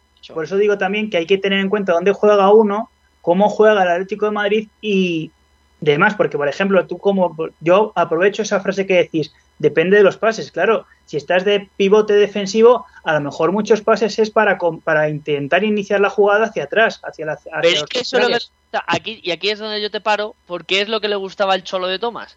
Que Tomás ese pase que lo daba mucho Rodri, eh, que sepáis que el cholo con Rodri las ha tenido de todos los colores, ¿eh? El cholo, Rodri sale del Atleti porque está hasta el gorro de Simeone. Hasta el gorro. Como porque muchos. Simeone le, le metía mucha caña con los pases en horizontal. Mucha caña, que no, no arriesgaba nunca, siempre era el pase al central o en horizontal. Al El central Atleti o se ha cargado a Rodri. Simeone se ha cargado a Rodri, tú lo sabes, Borja. Y Tomás está enloquecido. Y Tomás es un hombrecillo que coge la pelota y de repente lo primero que hace es intentar romper dos líneas con el pase. Y entonces ahí le doy la razón aquí con que muchas veces falla. Sí, es verdad que muchas veces falla. Pero porque es el único que intenta ese pase. Pero es que cuando le entra es cuando el Atlético era peligro. Porque es el único futbolista del Atlético de Madrid que hace eso. El único. Y entonces por eso el Cholo está que fuma en pipa. El Cholo está, con perdón, encabronado con la venta de Tomás. Encabronado. Esa es la palabra. Y no le ha gustado ¿De verdad nada. cree eh, el Atlético de Madrid que con Dobia va a solucionar ese problema? ¿O Torreira? ¿Qué va a solucionar ese problema? Torreira es un buen jugador para el Cholo, es un perfil que le va a gustar porque es un tío agresivo. Sí, pero Torreira es para jugar un doble pivote, es un, Claro. es un volante. Es que va a jugar ahí. Va a jugar, va a jugar, eh, van a jugar Saúl y él, estoy seguro. Van a jugar Saúl y él. Lo tengo clarísimo. Saúl y él, Saúl y él. Se coge en una banda, eh, en otra banda pondrá Correa, otro día pondrá Carrasco y arriba Joao Félix y Suárez. Y ese es el 11 de Simeone. Yo pondría de doble pivote a Llorente y a Torreira. A un lado, Yanni Carrasco, a otro lado, Joao Félix y delante a Saúl o a Coque. Saúl. Pero bueno, Saúl- mira, Saúl ahora mismo está para ponerse el traje de Indy y salir por el centro del campo a saludar a los niños antes del partido, cuando Sí, haya la- público. sí, vamos a ver si por, si por circunstancias de cómo están eh, físicamente, eh, mm, ahora mismo yo creo que hay muy pocos jugadores que estén físicamente eh, al 100%. Mismamente, eh, jugadores de, en el Real Madrid creo que hay dos o tres, pero lo que yo me refiero es que... se- lleva dos años sin estar en forma, ¿eh? Dos. ¿Quién? Dos. Saúl, dos años lleva sin estar en forma, ¿eh? O sea, no es una cuestión de la pandemia. Lo de Saúl viene de largo. Yo es que con, yo es que ahí con Simeone sí que estoy con él. De hecho, de decir, si, co- si confías, confías. Y es lo que pasa con algunos, con algunos entrenadores. Cuando se confía, hasta el final vamos real. Ya, pero confía, confía en los que él quiere. Y me explico, y me explico. Él, el entrenador del Atlético de Madrid habla mucho de la meritocracia y de los que se no merecen con el trabajo eh, todo se paga y eso no es verdad. Porque las oportunidades que han tenido unos no se las ha querido dar a otros, que han demostrado incluso más. Yo he visto a Simeone la- el verano pasado tener a Felipe, el central recién llegado del Oporto, saliendo en las segundas partes con los canteranos a jugar los amistosos. Porque ponía a Savic y a Jiménez, que acababa de llegar y llevaba un entrenamiento. Y el primer partido de liga le pone a Jiménez. Entonces a mí, si tú has hecho la, con tres centrales la pretemporada, jugando partidos, etcétera, etcétera, no me vale que me digan, no, meritocracia, y el un tío entrena un día y le pones a jugar. Bueno, si tienes el caso de, de, de Suárez, que llega un viernes y ya juega un, domingo. Por eso te digo, entonces, al final aquí todos nos conocemos y a Kiko le doy la razón. Simeone tiene sus pedradas también. Y Simeone tiene sus pedradas que ya a mucha gente le cansan. Pero que las tienen todas. Pero si vamos a ver, si coges cualquier equipo de los se supone que están arriba y ya dicen, no, tiene que haber revolución. ¿Qué revolución? Y hay No una sé, cosa. eh, ¿En Barcelona, yo- ¿En Barcelona ha habido revolución? Pinedo está muy callado. Pinedo, ¿tú por qué no opinas de estas cosas? No, porque soy opinión de vosotros, ¿no? Porque, no, pero realmente, yo por ejemplo, en el caso de Saúl, creo que está- tiene el síndrome Arda Turán, el síndrome Carrasco, el síndrome Gaitán, y lo que tienen en común que el estilo de Simeone llega a un punto que revienta a los jugadores física y psicológicamente. Entonces Saúl pensará, pues yo en otro equipo correría menos, llegaría más veces al área, brillaría más, y creo que Saúl se siente que entre comillas, es un poco víctima del sistema porque no juega en una posición, en un rol en el que pueda destacar más y creo que eso le ha provocado lo que se llama el burno, el cansancio psicológico y ha desconectado un poco del equipo. Completamente de acuerdo. Y que sepas que el año pasado, cuando le ponía el lateral izquierdo, se lo cargó del todo. Y mira que yo no soy fan de Saúl, ¿eh? Nunca lo he sido. Pero, pero creo que el Cholo el año pasado le machacó. Por la mala planificación de la directiva, aunque luego al final tuvimos suerte y salió el chavalito de la cantera, Manu Sánchez, que lo hace muy bien. Pero hasta entonces se lo cargó. Y estoy de acuerdo. Y, y ya no quiero darle más a la Leti porque ya bastante tengo con lo de Condogbia que no voy a dormir esta Pero yo digo, eh, ¿por qué Saúl? Digo, ¿eh? Eh, porque yo, yo sí creo que Saúl se lo está cargando Simeone. Eh, es lo que pienso que se cargó a Rodri, a Rodri eh, se, se va a cargar a, a- Se cargó a Carrasco, pero bueno, parece que ha regresado y parece que lo va a meter por tal. Se está cargando a Vitolo, aunque Vitolo también se está cargando de solo. Pero bueno, eh, y se está cargando a Saúl, ¿no? Y yo creo que, que porque Saúl no coge y dice yo me voy de aquí. Pues sí, eh, a él, él podría salir a un equipo bien. No entiendo. Pues si, si, si Saúl pudiera estar... A ver, si Saúl... eh, comparándolo con el caso Isco, que yo sé que tú le criticas mucho... Eh, eh, ¿Te digo por qué no ha salido Saúl? Dímelo. Si quieres te lo digo. Dímelo. porque no ha llegado de verdad una oferta buena por él. Si llega a venir este verano una oferta por Saúl, Saúl no está en el Atlético de Madrid. Pero porque el Eso Atleti, porque el Atleti vende a todo Dios que tenga una oferta, ¿no? y porque el jugador, si le llaman de la Premier, no lo ve con malos ojos. No es como Coque. Coque es un tío que será más complicado que tenga que salga él del Atlético de Madrid. Pero Saúl ya ha estado varios años coqueteando con irse. ¿eh? Y hubo un día que se dijo que el United ofrecía 80 kilos por él, hace muchos años, evidentemente, Claro, en ese momento vender a Saúl era una locura, porque era un momento en el que estaba de dulce. Pero si llegase la mitad, vamos. eh, con, en un, el Atleti lo empaqueta en un vuelo charter. ¿eh? Pues si la Saúl quiere ganar algo, con todo mi respeto para Leti, se tiene que ir. Bueno, pues, pues, puede, pues puede que tenga razón o puede que no, o a lo mejor lo gana aquí. Ya ha ganado cosas aquí. ¿eh? Pero, pero bueno, ¿Qué, una eh, liga? la- mira, me mandan un mensaje desde Valencia. Venga. Os leo. El Atlético ya ha hecho su primera oferta por Condovia. Lo leo textual. Le dice a Valencia de pagar 1,2 millones de euros por la cesión y luego una opción de compra obligatoria de entre 10 y 12 millones. Claro, claro. Pero de verdad, Condovia vale 10 millones. Condovia, Condovia, mira. Lo que no sé es, es la gente de Valencia cómo aguanta esto. Primero me parece una cerdada al Valencia. ¿Mm? Eh, lo digo tal cual. Que el Atlético ahora le quita Condovia al Valencia es una cerdada. Saludos a nuestros seguidores valencianos. Hombre, claro, un abrazo grande. Porque lo que están pasando no es ni medio normal. Claro. No es ni medio normal. Que les han vendido a ocho futbolistas titulares. No han fichado a nadie. Y para uno de los poquillos que le queda con un poco nombre, ahora viene el Atleti y se interesa también para llevárselo. Pero Que, Aranda, Aranda que solo... de Valencia, en caso de meta con Dobbia, no se lleva el 100% No. de la venta, ¿eh? Eh, Esa es otra, pero es que te digo más, Chesco. Es que aquí hay otro intríngulis que en la operación. ¿Quiénes son los implicados en la operación? ¿Quiénes son los actores de este posible traspaso? Ya sabes quién, el de siempre. Jorge Méndez, Claro, Valencia, Atlético de Madrid, todos amigos, eh, familia, como quien dice. claro. Entonces, es una opción que yo creo que no la van a acabar haciendo. Yo creo que no, porque os lo digo de verdad, el Atleti no se quiere gastar un duro. El Atleti hará ofertillas, rancias, y si se la cuelan, dicen, "Oh, fenomenal, la hemos colado, pues entonces no lo traemos. Pero el Atleti no va a pelear ni va a echar toda la leña en el asador por Condogbia, ya os lo digo yo. Escúchame. No se va a hipotecar por Condogbia. A mí me da mucha pena lo del Valencia.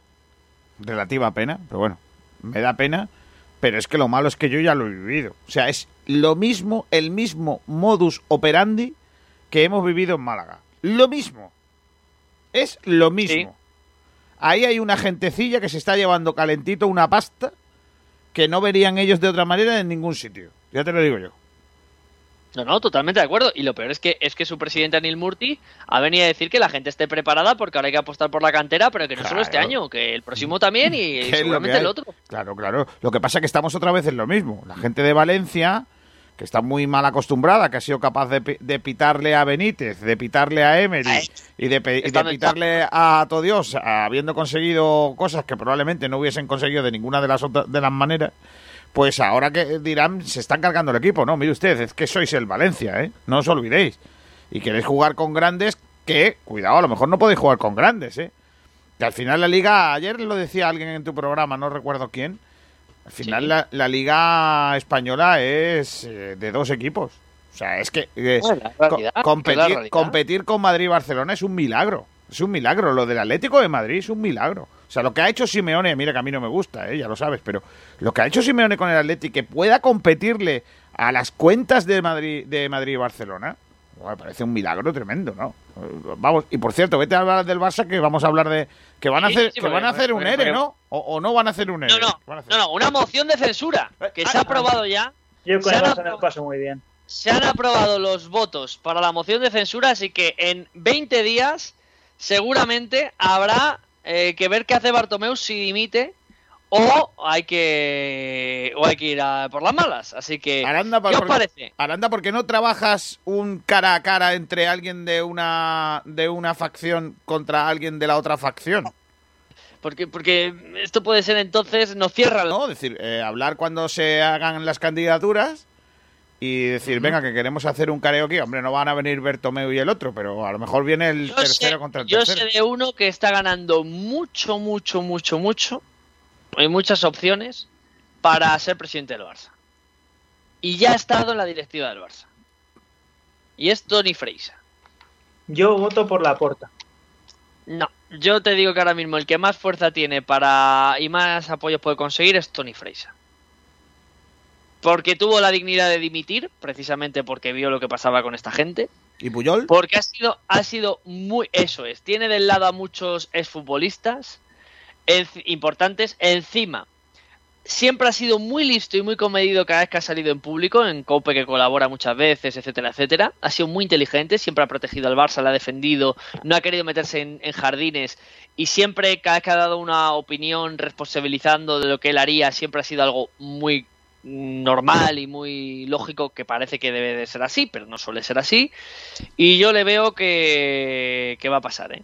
Es que estamos hablando que han conseguido 16.520 firmas, ¿eh? 16.520 validadas, más todas las que no han validado, que, que algunas seguro de las que no han validado valían también. Así que el Barça, según sus estatutos, dispone ahora entre para celebrar el voto de censura entre sus socios. Y si en esa votación dos tercios del censo del club vota a favor, ¿vale? Mm. Siempre, ojo, que vaya un 10% de la masa social con derecho a voto, ¿vale? Bartomeu y su junta tienen que dimitir. Repito, si en esa votación dos tercios del censo del club vota a favor de la iniciativa de censura, Bartomeu tiene que dimitir sí o sí. Una pregunta, Aranda, desde el desconocimiento máximo, ¿eh? no, no sé si te pillo tal. Vamos a ver, ¿los clubes eh, hacen eh, socios año a año? Como por ejemplo el equipo de mi pueblo, el Rincón. Es decir, que tú te tienes que, que hacer socio este año durante toda la temporada. Claro, renovas o no. Claro, tú tienes tu, tú tienes tu número de socio. Vale, y- luego, y luego tú vas renovando o no. ¿Y los de este año cómo lo han hecho? Pues claro, si no ha habido fútbol, habrá gente que igual no ha renovado, ¿no? Yo lo que tengo entendido es que ya desde el mismo mes de junio ya estaban mandando algunos clubes la renovación. No, no, y los cargos. Te lo digo por, porque lo sé. Pero los por ejemplo, cargos en verano que y en el caso, temporada en el caso del Málaga no hay abonados este año, ¿eh? Porque el pero el Málaga, pero el Málaga guarda seguramente los números de abonados. También estamos hablando de clubes de fútbol, no de, asoci- no de Claro, sociedades claro, ese, ese, ese es el caso. Es que el Barça no es una SAT. Vale, vale. Claro, amigo. Yo voy a, voy a abrir paraguas y voy a, a defender eh, la gestión de Bartomeu ¡Adiós! en lo, en lo referente a deporte. Y me voy a explicar. Venga, explícate. Cuando tú vendes a Neymar por 222 millones, Sí. eh, tú vas a cualquier equipo y saben que tienes 222 millones más X. Vale. Eh, Coutinho, es verdad que creo que llevaba una con 8-2 temporadas en el Liverpool y estaba haciendo diabluras. Entonces, claro, lo que sabemos es que en la Premier, a diferencia que en España, no tienes la cláusula. Y sabe que tienes 222. Tampoco te van a pedir 222, pero sí 100 y pico. Lo mismo te sucede con Usman Dembélé, que estaba en un Dortmund, que por aquel entonces creo recordar que todavía estaba siendo un grande en, en Alemania. ¿Mm? Con lo cual ahí ya tienes los 200 millones. ¿Qué, ¿Cuál es el problema? Que si tienes ah, una desde, desde el principio de los tiempos, desde con Leo Messi, que este me gusta, le quiero, este no me gusta, no le quiero, te eh, encorseta tu dirección deportiva. Si tú la tomas como, como aceptable, pues al final pasa lo que pasa, que ganas muchas ligas, pero eh, lo que viene siendo Europa posiblemente no te llegue. ¿Por qué? Porque al final cuando lo que tienen que hacer una serie de jugadores, como es el caso, volviendo al tema, por ejemplo, de España, en el que llegas eh, Leo Messi con un equipo con Xavi con 26, 27 años, eh, Iniesta con 24, 25 y con Sergio Busquets que llegaría a tener 20, 20, cuando, llevaba, 20 años. 20 años. cuando llevaba a Messi a lo mejor un año y pico en, en Barcelona. Que se te vaya Pep Guardiola porque no quiere hacer una limpia, ya te está mostrando cómo está siendo la, la situación. Pero es que ¿Qué nadie ha hecho más? limpia.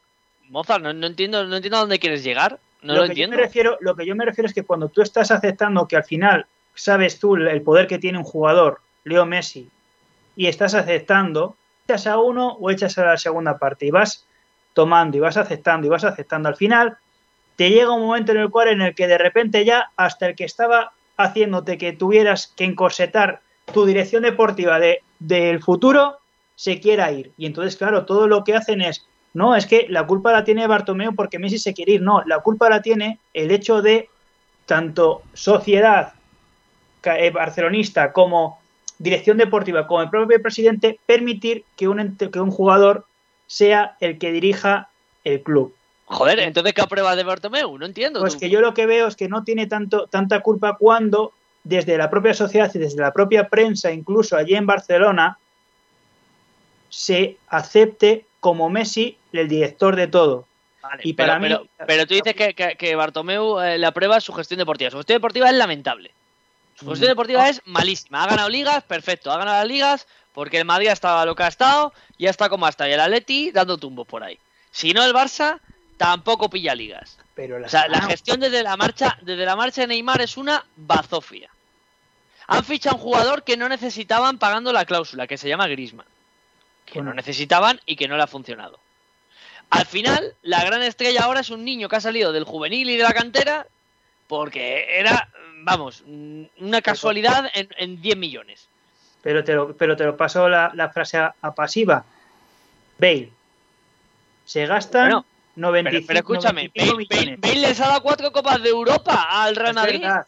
No es verdad. Bueno, no, pues nada, no ha metido goles en las finales de la Sí, Champions. claro, pero, Se metió vamos a yo. ver, pero la cuestión, pero la cuestión es que claro, cuando ha te- cuando ha estado todo el equipo en ascendente, cuando ha tenido que ser él el jugador que diera el callo, no Ya, lo bueno, ha pero, dado. pero, pero escúchame, pero eso no es culpa de Florentino. Claro, claro, pero la Y- cuestión es que el hecho Y de aparte, que un ¿quién marcó la final de la Copa contra el Barcelona? Claro, con el Barça, Pinedo. Ahí está bien Pinedo.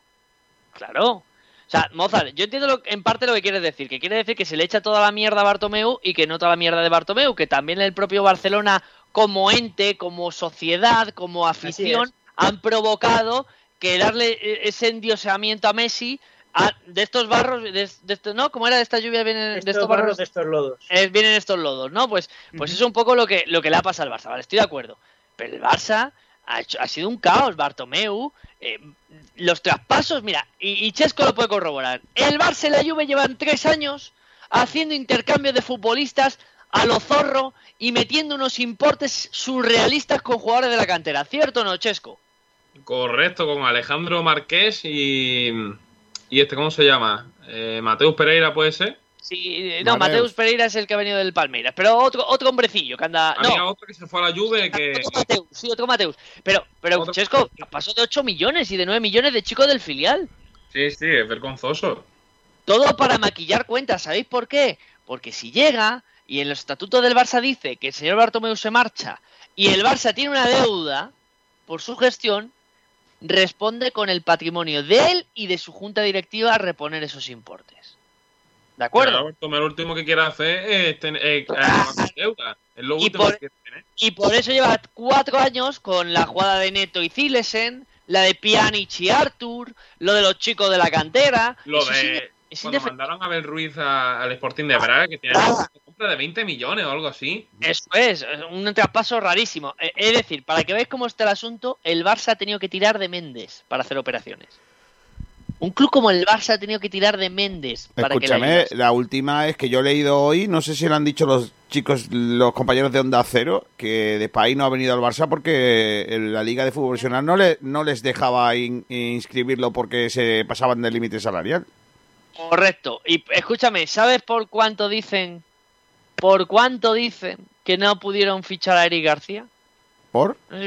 Tres Dos millones. millones Por dos o tres millones de euros. Madre en variables.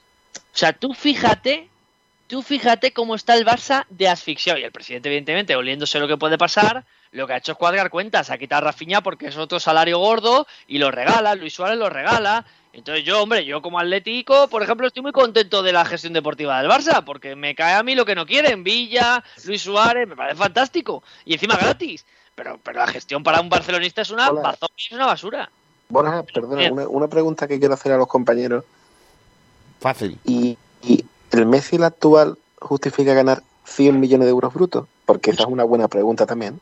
Ni el No, actual pero, ni- ningún jugador, pero no hay ningún jugador, y menos Messi, que acepte y diga, bueno, ahora como, como juego peor, me voy a bajar el salario. Eso Messi no lo hace. No, pero es que, es que las cifras de Messi. eh, volvemos a lo mismo. Hay Bueno, volvemos a lo mismo de que Messi, es verdad, y otro punto también es verdad negativo en lo que referencia a la directiva, es esos 70 millones que... a lo que le ha dado la gana. Le han dado lo que le ha dado la gana. Es que ha habido por- veces que renovaba cada cuatro meses. fue. Cada cuatro meses renovaba. Cada cuatro meses. Joder, es que eso no lo sostiene ningún club.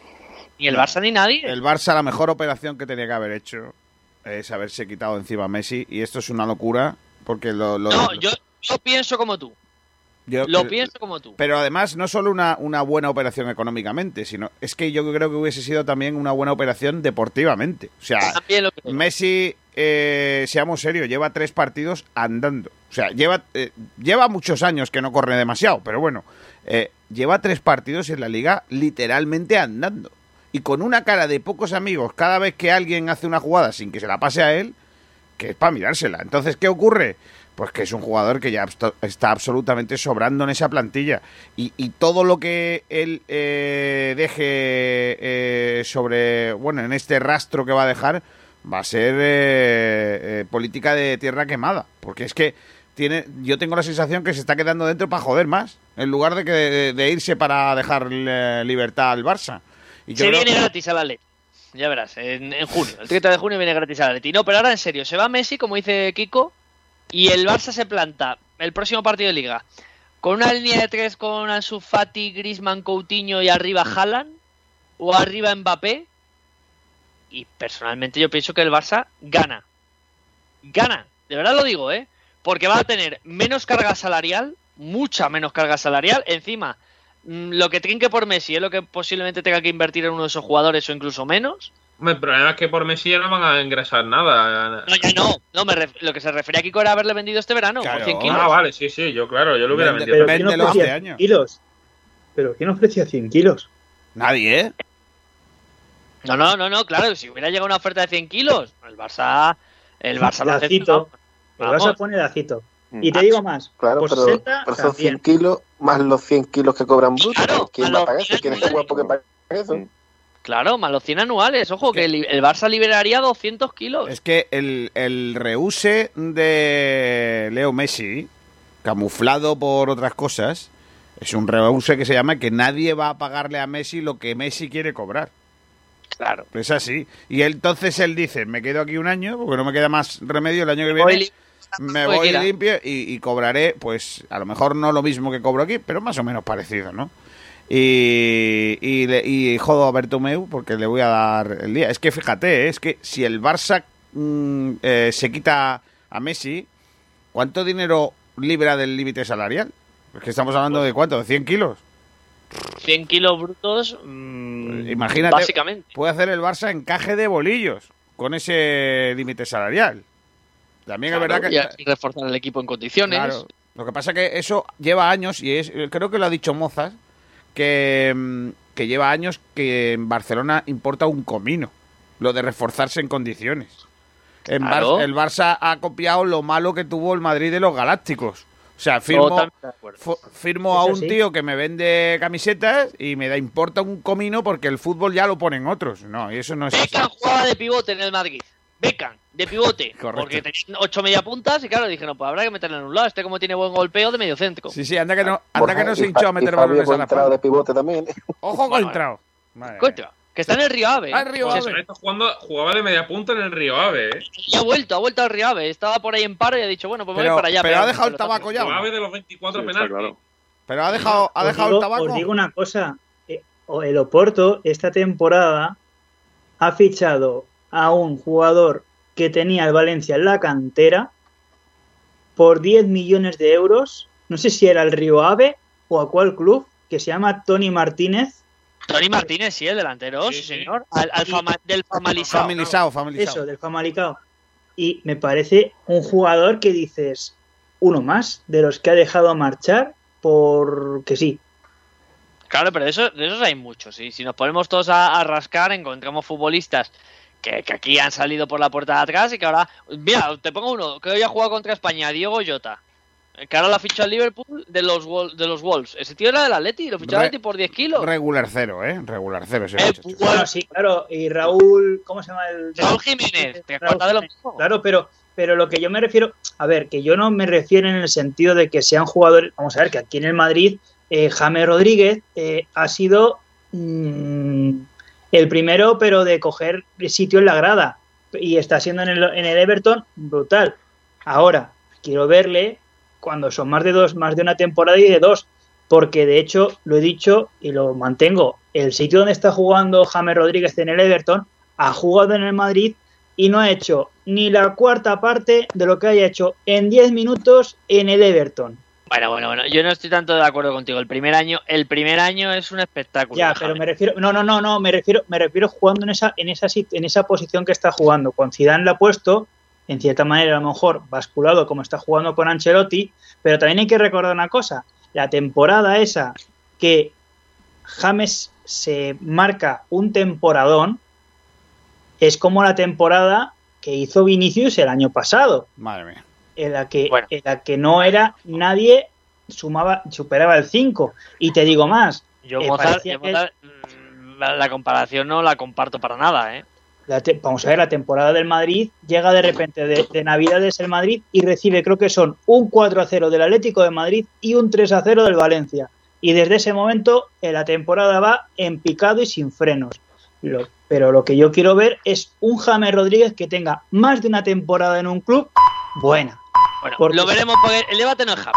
Ya veremos a No, James. pero me refiero, me refiero en el sentido de que son jugadores que parece que, que no funciona un equipo y luego sí funciona en otro, pero lo que yo me refiero son jugadores que ni tan siquiera le das minutos. Mismamente, Isco, pues R3 Isco con Emery, pero lo que yo me refiero es el hecho de eh, jugadores que, joder, que son de tu cantera y que no les has dado minutos ni tan siquiera un espacio, un mínimo espacio de, Bueno, de pero jugar eso- y más aún en una situación que Pero bueno, todavía es Pero, pero Tony, se fue, Tony se fue ya hace mucho tiempo al Valencia. Eh, iba a decir algo Pedro Torres. No, volviendo al tema de Bartomeu, eh, Sí. estoy de acuerdo con Mozart que, que sí que es cierto que la sociedad eh, azulgrana ha contribuido a que el Barça esté como esté. Eh, en parte tiene parte de culpa, pero no recordar, hay que recordar que Bartomeu es el presidente del Barcelona. O sea, no es, no, no, no, es el presidente Claro. del Barcelona y como tal tiene que tener una responsabilidad eh, financiera, deportiva y demás. O sea, eh, pese a que, bueno, lo hizo Florentino en el Madrid, dijo Cristiano, me quiero ir, bueno, pues muy bien, dame 100 millones y ya está.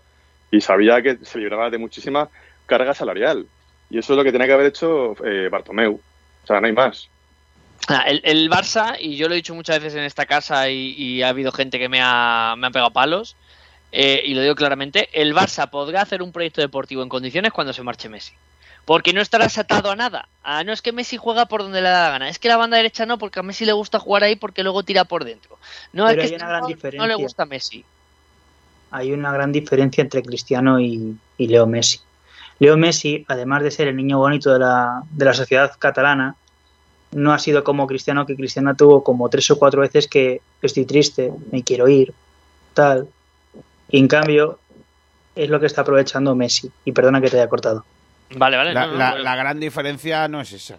La gran diferencia es que Cristiano está en un club en donde eh, le guste a Cristiano o no, hay un señor que se llama Florentino que, Claro. que todo el mundo sabe que es Dios en el Real Madrid. Te guste o no te guste. gestionar, Es claro. así, es así. Y, Flo- y Florentino tuvo dos pelotas Ya, de decirle a Cristiano, claro. ¿te quieres ir? Pues te vas. Ya, puede ser, cansado". ya puede ser Cristiano Ronaldo, que Iker Casillas, que Fernando Hierro, que Vicente del Bosque, que todos esos han pasado por ahí y han salido por la puerta de atrás. Y él sigue siendo presidente del Real Madrid. Y a nadie, y nadie, mí- además sacó el beneficio.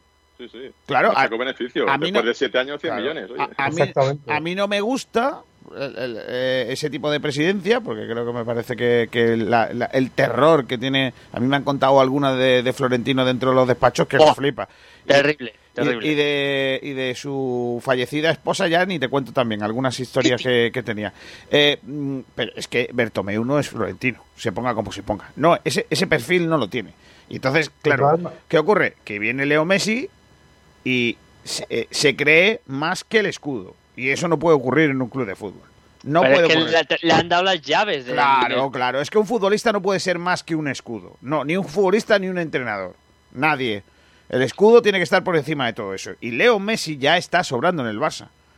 Mira, le ponemos una puerta, le ponemos una calle, le cambiamos el nombre al mini lo que queráis. Pero chico, se ha acabado tu periplo en el Mala, al Barça, vamos a empezar una nueva tal. Si Guardiola ya lo hizo, o sea, Guardiola dice, yo me voy porque esto es sin vamos, yo no puedo reconducir esta situación con las vacas sagradas que hay en este ban- en este vestuario, no puedo. De, de hecho, Guardiola entrega una lista de jugadores que se tienen sí. que ir. Que él ya lo hace. Cuando él llega al Barça es el que echa a Deco, a Ronaldinho, lo intenta con Eto'o, al final se lo tiene que quedar, pero Y, y bueno, le salió bien, pero, pero, pero luego la segunda vez dice, yo no tengo otra vez fuerza para volver a hacer lo mismo de antes. Correcto. Y es lógico. Eh, bueno, eh, eh, estamos, joder, el debate se me ha ido volando. Chesco, ¿qué, qué, qué nos traes de fútbol internacional? Bueno, pues ya que estamos en el parón de selecciones, vamos a hablar un poquito de, de los partidos de hoy, ¿no? Que por, Dale. por lo menos de los más importantes. Por ejemplo, Claro. vamos a empezar con Francia, que ha goleado 7-1 a Ucrania. que Pero me bueno. sorprende bastante porque Ucrania. Es, es verdad que. Con Sokoski, con Sokoski en el banquillo. No, no había portero. ¿El qué? ¿El qué? Que no había portero Los en Ucrania. Han puesto un, un cono. Han Pues puesto al tercer estaba- portero, al tercer portero titular, han puesto. Porque no estaban ni Lunin ni, ni Piatov. Que, Eso es. que Piatov es el titular y Lunin es el suplente en Ucrania y ya tiene que jugar el tercer portero. Pero bueno, lo más destacado es que Giroud ha metido un doblete en su partido número 100 y Hombre. ya se coloca como el segundo máximo goleador de la historia de Francia. Pero bueno, Y un jugador que le, le da muchísimos palos, pero bueno, ahí está. A Kiko García le gustaba mucho. Importantísimo con Francia. sí, me encantaba. Está Ideye Brown y Giroud. Era la, Sí, la sí. delantera que le gustaba a Kike García. Por cierto, Ideye, Ideye está, Ideye está en China, está jugando en la Liga China. Eh, de titular además. No me acuerdo ahora mía. el equipo, pero anda por ahí. Eh, no sé si es el Beijing o uno de estos anda. Con José González. Chesco, sigue, sigue. Que estaba yo con mi pedgada. Pues también destacar ese Alemania 3, Turquía 3. Eh, Turquía cada vez parece que va mejor, que tuvo unos años bastante negros, se ha clasificado para la Eurocopa y ha conseguido formar un núcleo bastante interesante. Y bueno, ha rascado un empate a Alemania que pero una Alemania pregunta. es una de las mejores Pero, selecciones. pero, pero, Chesco, había una, una pregunta. ¿Había más turcos en Alemania que en Turquía o cómo iba eso? Ah, bueno, pues no sé, pero hay muchos turcos en Alemania. Por cierto, me he confundido. Ideye Brown está en Turquía, precisamente, en Eh, el pero bueno. Goztepe. Pero ha ido a ponerse pelo. Ahí está, ahí está Ideye Brown, titular en el Goztepe. Maravilloso. Bueno, eh, eh, eh, me- hay algún jugador en Turquía bastante majo, ¿eh? Bueno, Ozan Tufan ya lleva, Ozan Tufan ya lleva mucho tiempo ahí. Eh, no es malo Killing, Killing. Ese Emre Killing Ha no es malo. por Fe- no, por Galatasaray. Estaba en Sivaspor, se lo lleva Galatasaray. De los poquitos fichajes que han hecho, y a mí un juego que, que me gusta, que sonó para el Getafe, precisamente. A mí me gusta más su hermana, Killing Minogue. Y no, pero ese no juega. Y en Alemania me gusta Waldschmidt, el delantero del Benfica. Es, es buen delantero ese, ¿eh? Estaba en el Friburgo y se lo lleva el Benfica, sí. Señor, señor. Pero bueno, Alemania dejando dudas, Chesco, ¿eh? Sí, sí, a mí no. Vamos, quiero ver el partido, pero me sorprende que haya Rudiger, gol en defensa. Rudiger y, Rudiger y Koch de centrales, Enre Chan de lateral derecho, Henry Koch, de que ha lateral empezado izquierdo. muy mal, ¿eh? En la Premier. Que es un central que a mí me gustaba bastante. Creo que te lo dije cuando ¿Y estábamos qué? analizando la Bundesliga, que era un, un chico que me gustaba mucho, pero no, no me convence ahora demasiado. En el Leeds nada de nada. Chesco, me han Y dicho que ha jugado muy bien. Me, me han dicho que ha jugado muy bien Luka Modric otra vez. No, no he tenido la oportunidad de ver a Croacia, pero ha ganado al final 1-2 a, a Suiza. Modric ha jugado 15 minutos, Modric, Kiko García. Eh, no sé. No sé si es que ha marcado un gol o ¿No algo. se ha pero- retirado todavía? Madre mía. No, no, no. no. Ah, No, el otro día- Rakitic. El otro día fue, el otro día fue el mejor, ¿eh? Eh, con, con el Madrid. Pues el por eso es que- pegó, es que pegó una, una lección de fútbol en el campo del Levante en el- espectacular. En el tiempo de juego han dicho, el otro día fue el mejor contra el eh, Levante Su, su entrevista que tuvieron, Kiko García. y hoy han... Nada. eh, ya te digo, eh, yo lo he, lo he preguntado por eso, porque lo han dicho en, la, en el tiempo de juego y he estado escuchándolo mientras veía España y han dicho que Luca Modric, por lo que se vea, ha vuelto a dar otra lección magistral, según ellos, claro, yo no he visto el partido. Ha jugado 15 Ha minutos. jugado 15 minutos, eh. No, 15 minutos. No ha Pero- marcado ni nada de eso, ¿no? No, no, no, no. Han marcado Pasalic Salic. y el otro no sé quién es. Eh. Brécalo. Brécalo, brécalo. Y Pero- bueno, también quería destacar el Holanda, bueno, Países Bajos 0, México 1. Madre que mía. no me sorprende viendo quién entrena en Holanda porque Fran de Boer es, Oh, es un entrenador lamentable. Terrorífico. Ya ha marcado Raúl Jiménez, el ex del Atleti. Pero bueno, Sí, sí, y. México no han metido más goles porque han estado muy fallones en los últimos metros. Es un partido que estaba viendo junto a Italia, los dos partidos que he estado viendo, y, y México me ha gustado bastante. Es verdad que ha estado muy, muy mal en los últimos metros, pero el equipo del Tata Martino ha jugado bastante bien. ha jugado Pellegrini ¿Juega eh, Tractor Herrera o no? Eh, pues ha jugado y lo ha hecho fantástico. Héctor Herrera, que lo sepa. Pedro Torres. A ver si se le pega algo. Grande. Sí Oye. que ha jugado Héctor Herrera en el tribote con, con Edson Álvarez y Guardado, que ahí. ¿Lo ves? Eso es, con Guardado, que, que es un fenómeno. Pues ha jugado, eh, de verdad, El ha jugado futuro, muy bien. Héctor Herrera, ¿eh? Ha jugado muy bien. Entre los tres Y tienen Holanda ha 130 debutado Un años. chico que a mí me gusta mucho, Ojen Wittdal, del. AZ Almar, que es un lateral izquierdo bastante interesante. La verdad, a mí me gusta bastante y también ha jugado, eh, que este nombre, Quip Mainers, jugador también del AZ Almar, pivote, que ha sonado también para salir de, del propio AZ este verano y otro chico que hay que tener, que tener en cuenta. Oye, el, eh, el, el AZS saca jugadores como, como churros. Eh, decía Sí, Kiko. sí, sí, también. No, le iba- precisamente al Sevilla. le iba a preguntar a Chesco si había jugado mi amigo Pellegrini en Italia. Pues Lorenzo Pellegrini no titular no ha sido, pero es que cuando lleva 6-0 Italia lo he quitado, entonces no Pero sé bueno. si ha llegado a jugar. Has visto solo el primer set, ¿no? Por lo que sea. Pues ha mira, marcado el Sharawi un doblete, que el Sharawi al final no llegaron a la Roma, El sigue en. China. Madre mía, el Sarawi, el Sarawi está en China, ¿eh? Sí, Está sí, en sí. China, estuvo a punto de irse a la Roma, pero al final no se cerró el traspaso y se ha quedado en China. Para volver a la Roma, porque él estuvo en la Roma. Sí. O sea, él- Y, sale de ahí. y Caputo, que, de- que debutaba con 33 años, ha marcado y se convierte en el jugador más longevo en marcar con la selección italiana en partido oficial. ¿Con cuántos años? 33 años y 62 días. Me parece muy, me parece muy poco para, para ser el más viejo en marcar, ¿no? Pues el anterior era Pa- Le- Leandro Pavoletti, que juega, bueno, un, un jugador que ha tenido muy mala suerte, la verdad, que está en el Cagliari. Y ha tenido dos, dos roturas del ligamento cruzado en apenas un año y medio. Madre ese iba a ser bueno. Ese iba a ser bueno, Pavoletti.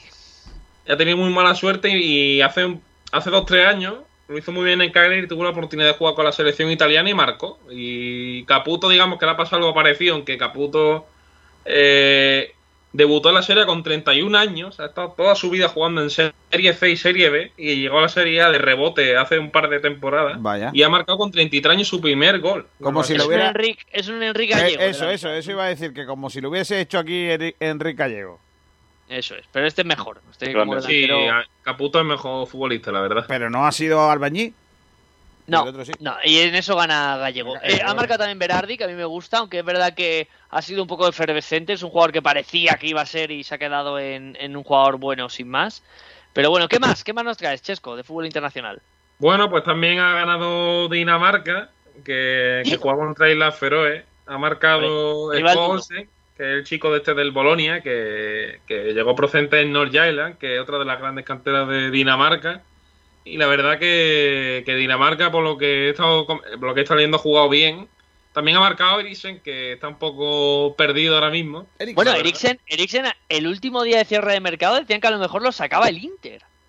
Sí, sí, se habló de que estaba el Hertha de Berlín, el Borussia Dortmund, incluso el Atleti interesado en él. Eso es lo que yo leí, ¿eh? Qué bien nos vendría ese, qué bien Eh, vendría. eh, eh, Pedro Torres, ¿te imaginas tú a Eriksen el primer día que el Cholo le pegue tres voces para que cubra la espalda de Lodi? Eso sería maravilloso. Espectacular. Sí. Maravilloso. Le da, le, da, le da un parraque en el centro del campo del Metropolitano.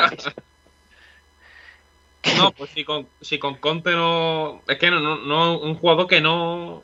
Yo lo veo muy apático, no, no lo veo a Sonó lo- para el Madrid. de Conte, ¿eh? Sí, estuvo muy cerca de irse al Real Madrid. Mira, Eriksen creo que es ese tipo de futbolista de esas zonas, de las zonas de Dinamarca, etcétera, etcétera, que yo creo que ha decidido ya hace tiempo que él ya no está para grandes cosas. Es decir, él, él quiere salir al campo, dar sus cuatro pasecitos, su asistencia, tirarse tres faltas y irse a su casa. Es que él es suplente en el Inter ahora mismo, ¿eh? Sí, sí, sí, no, no, es no, que es un jugador. Está por delante suya, Sensi está por delante suya, Varela está por Es una- delante suya. Es una liga que no le conviene, vamos, no sé, a su No. estilo de juego y demás. No, además es un tío que tiene que ser el, el centro del equipo y que todo pase por él y, y, y de- y desquitarle de labor defensiva. Y Sí. eso, Conte, eso Conte no se lo va a permitir. Y así pasa, así, Lo, así lo han, le va. lo han probado Además, con- yo diría que me tiene cara de ser primo segundo docil, creo yo. Sí, sí, mira, un Ozil. Me lo, lo haces. Sí. Pinedo, intervienes poco, pero lo que intervienes es, es de calidad. Claro que sí, un Ozil. Decías, Sí, Chesco. sí, son futbolistas demasiado intermitentes, la verdad. Y, y Eriksen, es que yo tenía mucha ilusión cuando llegó, pero es que no, no, no, no, no da paso hacia adelante, ¿eh? va, va hacia atrás cada vez más. Bueno, ¿qué más? ¿Qué más ha habido hoy? Pues también ha ganado Austria, 2-1 a Grecia, que bueno, parece un partido interesante. eh, y ha marcado Baumga- eh, Baumgartner, el chico este de, del Hoffenheim, el pivote del Hoffenheim, que me parece también otro futbolista muy a tener en cuenta, que tarde o temprano va a salir del Hoffenheim hacia un equipo mejor. Y a nivel de, de partidos de hoy tengo poco, Borja, pero tengo algo, que te lo he A ver, dicho, que algo Has muy dicho raro. que me, iba, que me iba a gustar, ¿eh? Estoy, estoy hasta, hasta peinado y todo para escucharte. A ver. Ojo, es de equipos que jugaban, eh, equipos pertenecientes a la antigua Unión Soviética. Sí. He estado buscando en una de mis fricadas, me ha dado por meterme en un diario serbio Ah, muy bien. Lo, lo que hacemos todos los días. Sí, más que se llama. Moza Sport. Mo- Mira, es de. Mozart. Escucha, el Mozas, el Mozas Sport no es para fútbol, ¿eh? Pero bueno, dime, ¿qué ha pasado? Lo y tengo yo. he estado- y he encontrado los equipos que han vendido, han sacado más dinero en los últimos cinco años de esas ligas, de, de la Sí. liga soviética. ¿Soy capaz de adivinar los tres primeros? El ANSI es uno de ellos. No, Uy. en los últimos cinco años, ¿eh? A ver, pero espérate, que no, no- Ah. a ver, eh, tú me estás hablando de, de equipos de las ligas rusas, vamos a decir, de la URSS, No, sí. bueno, Rusia, aquí no hay ningún equipo ruso, lo adelanto ya. pero tú dices O de sea, la... sí, Ucrania, Bielorrusia, eh, toda esa zona, ¿no? Mm, más bien Croacia, Serbia. Ah, vale, pero Ah, vale, los Balcanes, para, para, para, para, para, para, para, para, para, seamos serios. Vamos a ver, para ser concretos. Es que una cosa es lo que tú has dicho, eh, el- Sí. el- los países de la antigua Rusia, de la antigua URSS, ¿vale? De Unión Soviética, y otra cosa es la antigua Yugoslavia. Perdón, es que me confundí. eh, Vale, vale, vale. Yugoslavia, Ya es que, sí, claro, entonces es normal que, que lleve esa confusión. Entonces yo ya No, me... no, pues antigua Yugo- Entonces, Yugoslavia, claro, ya, entonces sí. Entonces ya sí me, sé Yugoslavia. todos. Yo lo tengo claro. El Dinamo de Zagreb. El Dinamo de Zagreb es uno. Claro. El Estrella. Roja. También es otro. Estrella El Roja. otro, Sí, sí, el Estrella Roja es Partizan. uno de los tres primeros. el Partizan dice Torres. No, el Partizan no es de los tres primeros. El Hajduk Split. Correcto. Vamos. Mini punto para mí. Y ¿Has el visto? futbolista que más, porque, por el que más dinero ha sacado el Dinamo de Zagreb, ojo, que Dani es un Olmo. futbolista que está prácticamente, no voy a decir retirado, pero en un equipo de retirado. A ver si lo adivináis. A lo mejor Borja lo sabe, creo yo. Joder, Halilovic. Ah, No, Halilovic está sin equipo, además. No, no, Jalil, Jalilovic está sin equipo. Hakan Sukur, no, ¿no? No, Hakan Sukur, pero ¿desde tú qué año vives? Más de los últimos cinco años, Estaba ¿eh? estaba haciendo el Mundial de Corea y Japón. Hakan Sukur. Hakan Şükür, madre mía. Hakan Sukur. Más años que. Son muy para las horas para Pedro Torres, ¿eh? Hakan Pedro- que- escúchame, podría haber dicho cualquier futbolista. Pedro Torres. Suki. Hakan Şükür tiene más. Tiene, Sukur. Şükür muchos tiene más, i- más años que el hilo negro, niño. Uy, uy, por Dios, pero, pero, ¿cómo se te puede ocurrir justo ese, Hakan Sukur? Madre mía, Anjun Juan, ¿os acordáis de Anjun Juan? Aquel chino del Hostia, Perú ya, coreano que le echaron. Kalinic, puede ser Kalinic, sí, es verdad. No, no es Kalinic. Del Dinamo de Zagreb. Uf, pues complicado, complicado. A ver, Os lo eh, digo. Es una pista solo, una pista nada más. Juega actualmente en la Serie A.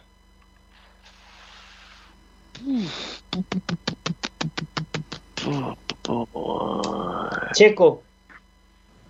¿El qué? ¿El qué? Checo dice. No, no es checo. No, no es el, Hansik, ¿no? el- el lateral izquierdo este, mm, Darillo Serna. Kolarov. No, es de los últimos cinco años, o sea. Ah, bueno, de los últimos cinco Juega años. en la Juve. No, pero. ¿Ha jugado en la Juve? Mandzukic. Manchukic. No, tampoco. Marco Piaca. Exacto, Marco Piazza, Piazza. ¿Dónde está Piazza ahora? Le he perdido la En pista. el Checo. Genoa. En el Genoa, pero, pero el Genoa es otro equipo random de estos que, que tiene gentecilla rara también. Hombre, allí jugó Rolón. Olmo, que lo vendieron al Leipzig la temporada pasada. Está, está cedido. Detalle de Kiko García, ahí jugó Rolón. Claro. Quien Es tenga duda, Y creo que también lo jugó. mal, ¿eh? Para que vea el equipo random que Genoa. Yo- está, está todavía Pandev jugando de titular ahí. Creo que jugó allí Diego Falqué También, y otro Sí. español. Sí, Yago Falque, guay. Y Chico Flores también. Chico Flores. Claro. Pero sigue, sigue Pandev de titular en ese equipo, ¿eh? Con- Goran Pandev, Con 50 es de años. los. Creo que es de los de Genoa que no ha pillado el coronavirus, ¿eh? Pandev, Pandev mata el coronavirus. Es un tío duro. Es como Ibra, lo mata. Es como Ibra. Pero mira, hay hombrecillos raros, porque tienen a Matías Perín, que es un gran portero, que, que se quedó en menos de lo que iba a ser, pero, pero es un gran portero. Y luego tienen algún jugador bueno como Zapacosta, Destro, eh, Badeli. Pero luego hay hombrecillos que aparecen, Crichito, que ya está pasado de vueltas, anda por ahí. Luego aparece por ahí el, el hombrecillo este Verami, sigue por ahí. Cristian Zapata, que Diego Capel, mira que me sonaba. Diego Capel y Suso habían estado jugando ahí. Sí, eh, eh, Y dice- Lucas Campos también. Campos también. Zapata, que estuvo en el Villarreal, el central, que luego estuvo en el Milan, también anda por ahí. Madre ¿Y qué, qué hombrecillos tienen por ahí? El Genoa, pues, uff. Que es que un- el Genoa es un equipo muy random. ¿Qué, ¿eh? qué presidente más Sí, sí. bueno tiene el, el Genoa? Madre mía. El Oye. Gen- no, el presidente. Vamos, lo, han llegado a amenazar. O sea, el presidente no lo quiere Está nadie. en Saldi y- ahí también. Está, estuvo en Saldi, sí, y luego está Shone, Shone, el, el ex de también. yo, ¿eh? ¿Cómo las hechones están en Genoa? Pero, Ahí, ahí, pudriéndose. Hostia. Y Estu- Esturaro, Para- Esturaro, que estuvo en la Juve también. Para los que so- fueron seguidores del Sunderland y Laidai está Joel Asoro. Hombre, claro, por favor. ¿Cómo no va a estar? Sí, sí, que llegó este verano, yo a las oro, sí, del Swansea, Ah, creo. eh, Francesco, eh, empiezas a hablar del Genoa como si fuera Maradona o Pelé, ¿eh? Cuidado. No, hombre, pero el, el- el Genoa es el equipo, creo que lo dije un día. El mejor equipo que hay en últimos 10 Génova. Había hecho más de 200 fichajes. Sí, sí, 200 fichajes, Kiko García, en 10 años, ¿eh? Más que Ahora, una media de 20 fichajes al año. Más que. Jesús Gil. Oye, eh, una, una cosa antes de marcharnos, que no me has contado cómo ha quedado, no me has contado cómo ha quedado el Andorra Cabo Verde, que estoy que no vivo yo en mí. Andorra, Cabo Verde. Chesco, ¿estás preparado? ¿Cómo han quedado? Sí, sí, lo sé, ¿eh? no estoy mirando el móvil. 1-2 ganó Cabo Verde. Eh, no esperaba menos Y- de Cabo el- Verde que una el- selección fantástica. ¿Y el Zambia Malawi? Buah, hasta ahí no llegó Kiko, la verdad. Ah, pides al chaval. ha ¿Cómo, cómo ha quedado, Kiko? El cambio en Malawi, 1-0, que- que ha ganado-. Ha Zambia eh, ¿Y quién 1-0. ha- Eh, ¿Quién ha marcado el gol? Pues te lo digo enseguida, seguramente que Kulule- Kulungele o cualquiera de estos, no sé. eh, La sé. Bueno, ¿Alguien sabe que- algún que- jugador que de Zambia? Pues mira, el gol lo ha marcado sin Sikombe. Sí con B, claro. Sí con B y no con. B. Mira, Sí, cuidado con la, con la alineación de, de Zambia, ¿eh? Enguague, Venga, rápido que vamos a despedir. Enguague, ¿Sí? Luca Banda, Sakala. Sakala y después viene Chilongosi, Chiboni, Kapumbu, Mulenga, Zulu, Sikombe, que es el goleador, Campamba y Chabula. ¿Qué, qué Pues- selecciones pues el, mejor es, el mejor es Zulu. No, el mejor es El Sácala. mejor. El mejor es Zulu. Voy a ir despidiendo, que nos hemos pasado mucho de tiempo. Se nos ha ido hoy el perólogo. Nos hemos puesto a hablar aquí de tonterías y, y Sí, es sí, que no por hablar de, de Genoa y al final no vea, ¿eh? gusta mucho el fútbol y el lleno a más. Así que, Chesco, muchas gracias por todo. Nos vemos la semana que viene. Nos vemos el lunes y te traeré, eso sí, un futbolista a seguir.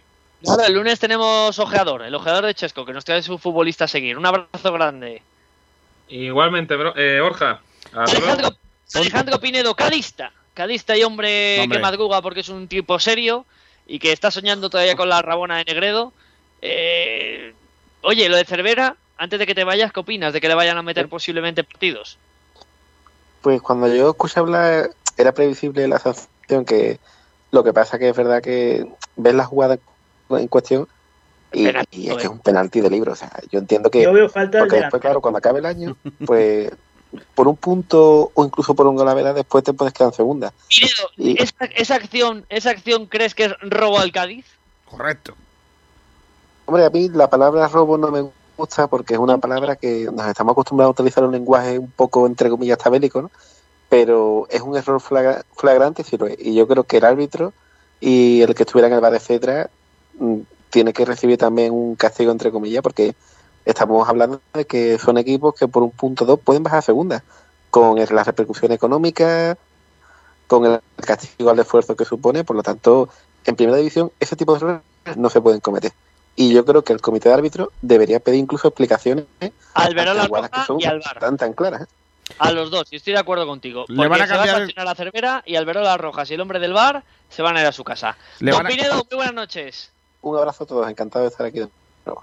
¿Qué decías, Kiko? No, que le iba a preguntar si le van a cambiar el, el nombre al campo al final o no. Sí, claro, le van a llamar eh, Francisco Franco. Eh, Sí, porque encima lo que llama Santiago Abascal con el caso de que la gente aquí. ahora ganando, ¿no? que Santiago Abascal, con, el nombre, con el nombre está ganando Santiago Abascal. Ah, los localistas no son de otra pasta. Eh, don Pedro Torres, que te da un disgusto hoy con lo de Condogbia, pero que, que ya te contaré, ¿eh? porque parece que, que lo van a intentar. Y si cuela, ¿Va en a ver, eh, Madre mía. Sí, sí, sí. Así que duerme Bueno. que mañana, mañana tenemos programa y, y veremos cómo está la cosa. Muchas gracias a todos. Buenas noches. Un abrazo grande, crack. Álvaro Herrera, hombre desde los estudios Garrebail, porque hoy no está Carlos Reda, así que él, él- Garrebail y Karim Benzema. ahí es. está, eh, él cuida los estudios cuando no está Carlitos. Exactamente. Abrazo enorme, compañero. Abrazo enorme. Mañana te toque, que te debo una llamada. Abrazo. Muy bien, perfecto. Abrazo grande y noches. despido a Mozart, que ha debutado hoy. Don Mozart, muy buenas noches. Buenas noches y un placer. Un placer grande, abrazo grande. Y por último dejo, eh, para que me ponga la musiquita de fondo, Sí, Kiko, hombre, porque yo te despido a lo eh, es que Claro, yo- claro, claro, yo- es que me- no sabía, no, no recordaba yo que tú tenías aquí un cierre. Claro, claro. Claro, nosotros tenemos un cierre muy bonito Mira, para, mira, para mira ya despedirnos y, y me despido de ti tranquilamente, que hoy hemos tenido un Claro. día intenso, ¿no? Hombre, hemos sí. tenido a Manolo Gaspar contándonos que ha hecho un equipazo y opinamos como él. Hemos acabado hablando de la selección, de repente hemos acabado hablando de Thomas Party, del Barça y ahora de- del- del lleno y sus fichajes, cosas de Chesco. Así que, muchas gracias por estar esta noche aquí con nosotros. Hasta luego. A- mañana a las 12 hay un interesantísimo Mozambique, Guinea-Bissau, pero como hacemos frecuencia malaguista, igual no lo, no lo damos. No, no, no. Hay que, hay que ver nada, hay que escuchar el frecuencia malaguista. Abrazo enorme, Kiko. Hasta mañana a todos. Buenas noches. Me lo he pasado muy bien, ¿eh? Eh, Como siempre. Adiós, Borja. Ha sido, ha día fantástico. Mucho debate, mucha diversión y que esperemos que les haya entretenido como siempre. Y si ha sido un poquito más que de costumbre, mejor. Eh, la cosa sigue fea, como me gusta decir, así que tengan cuidado ahí fuera, sean felices, cuídense. Hasta mañana aquí, en Por Pelotas, en Sport Radio. Un abrazo enorme.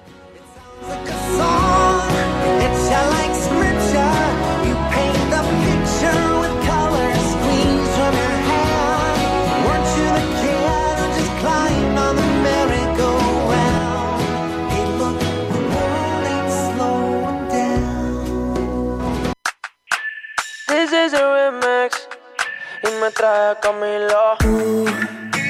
Está pa' comerte toda todita si estás tú. Te ves tan rica esa carita y ese tatu. Ay, hace que la nota nunca se va. No hace falta nada si estás tú. Yeah. Yo no sé ni qué hacer No sé. cuando estoy cerca de ti. Tus ojos color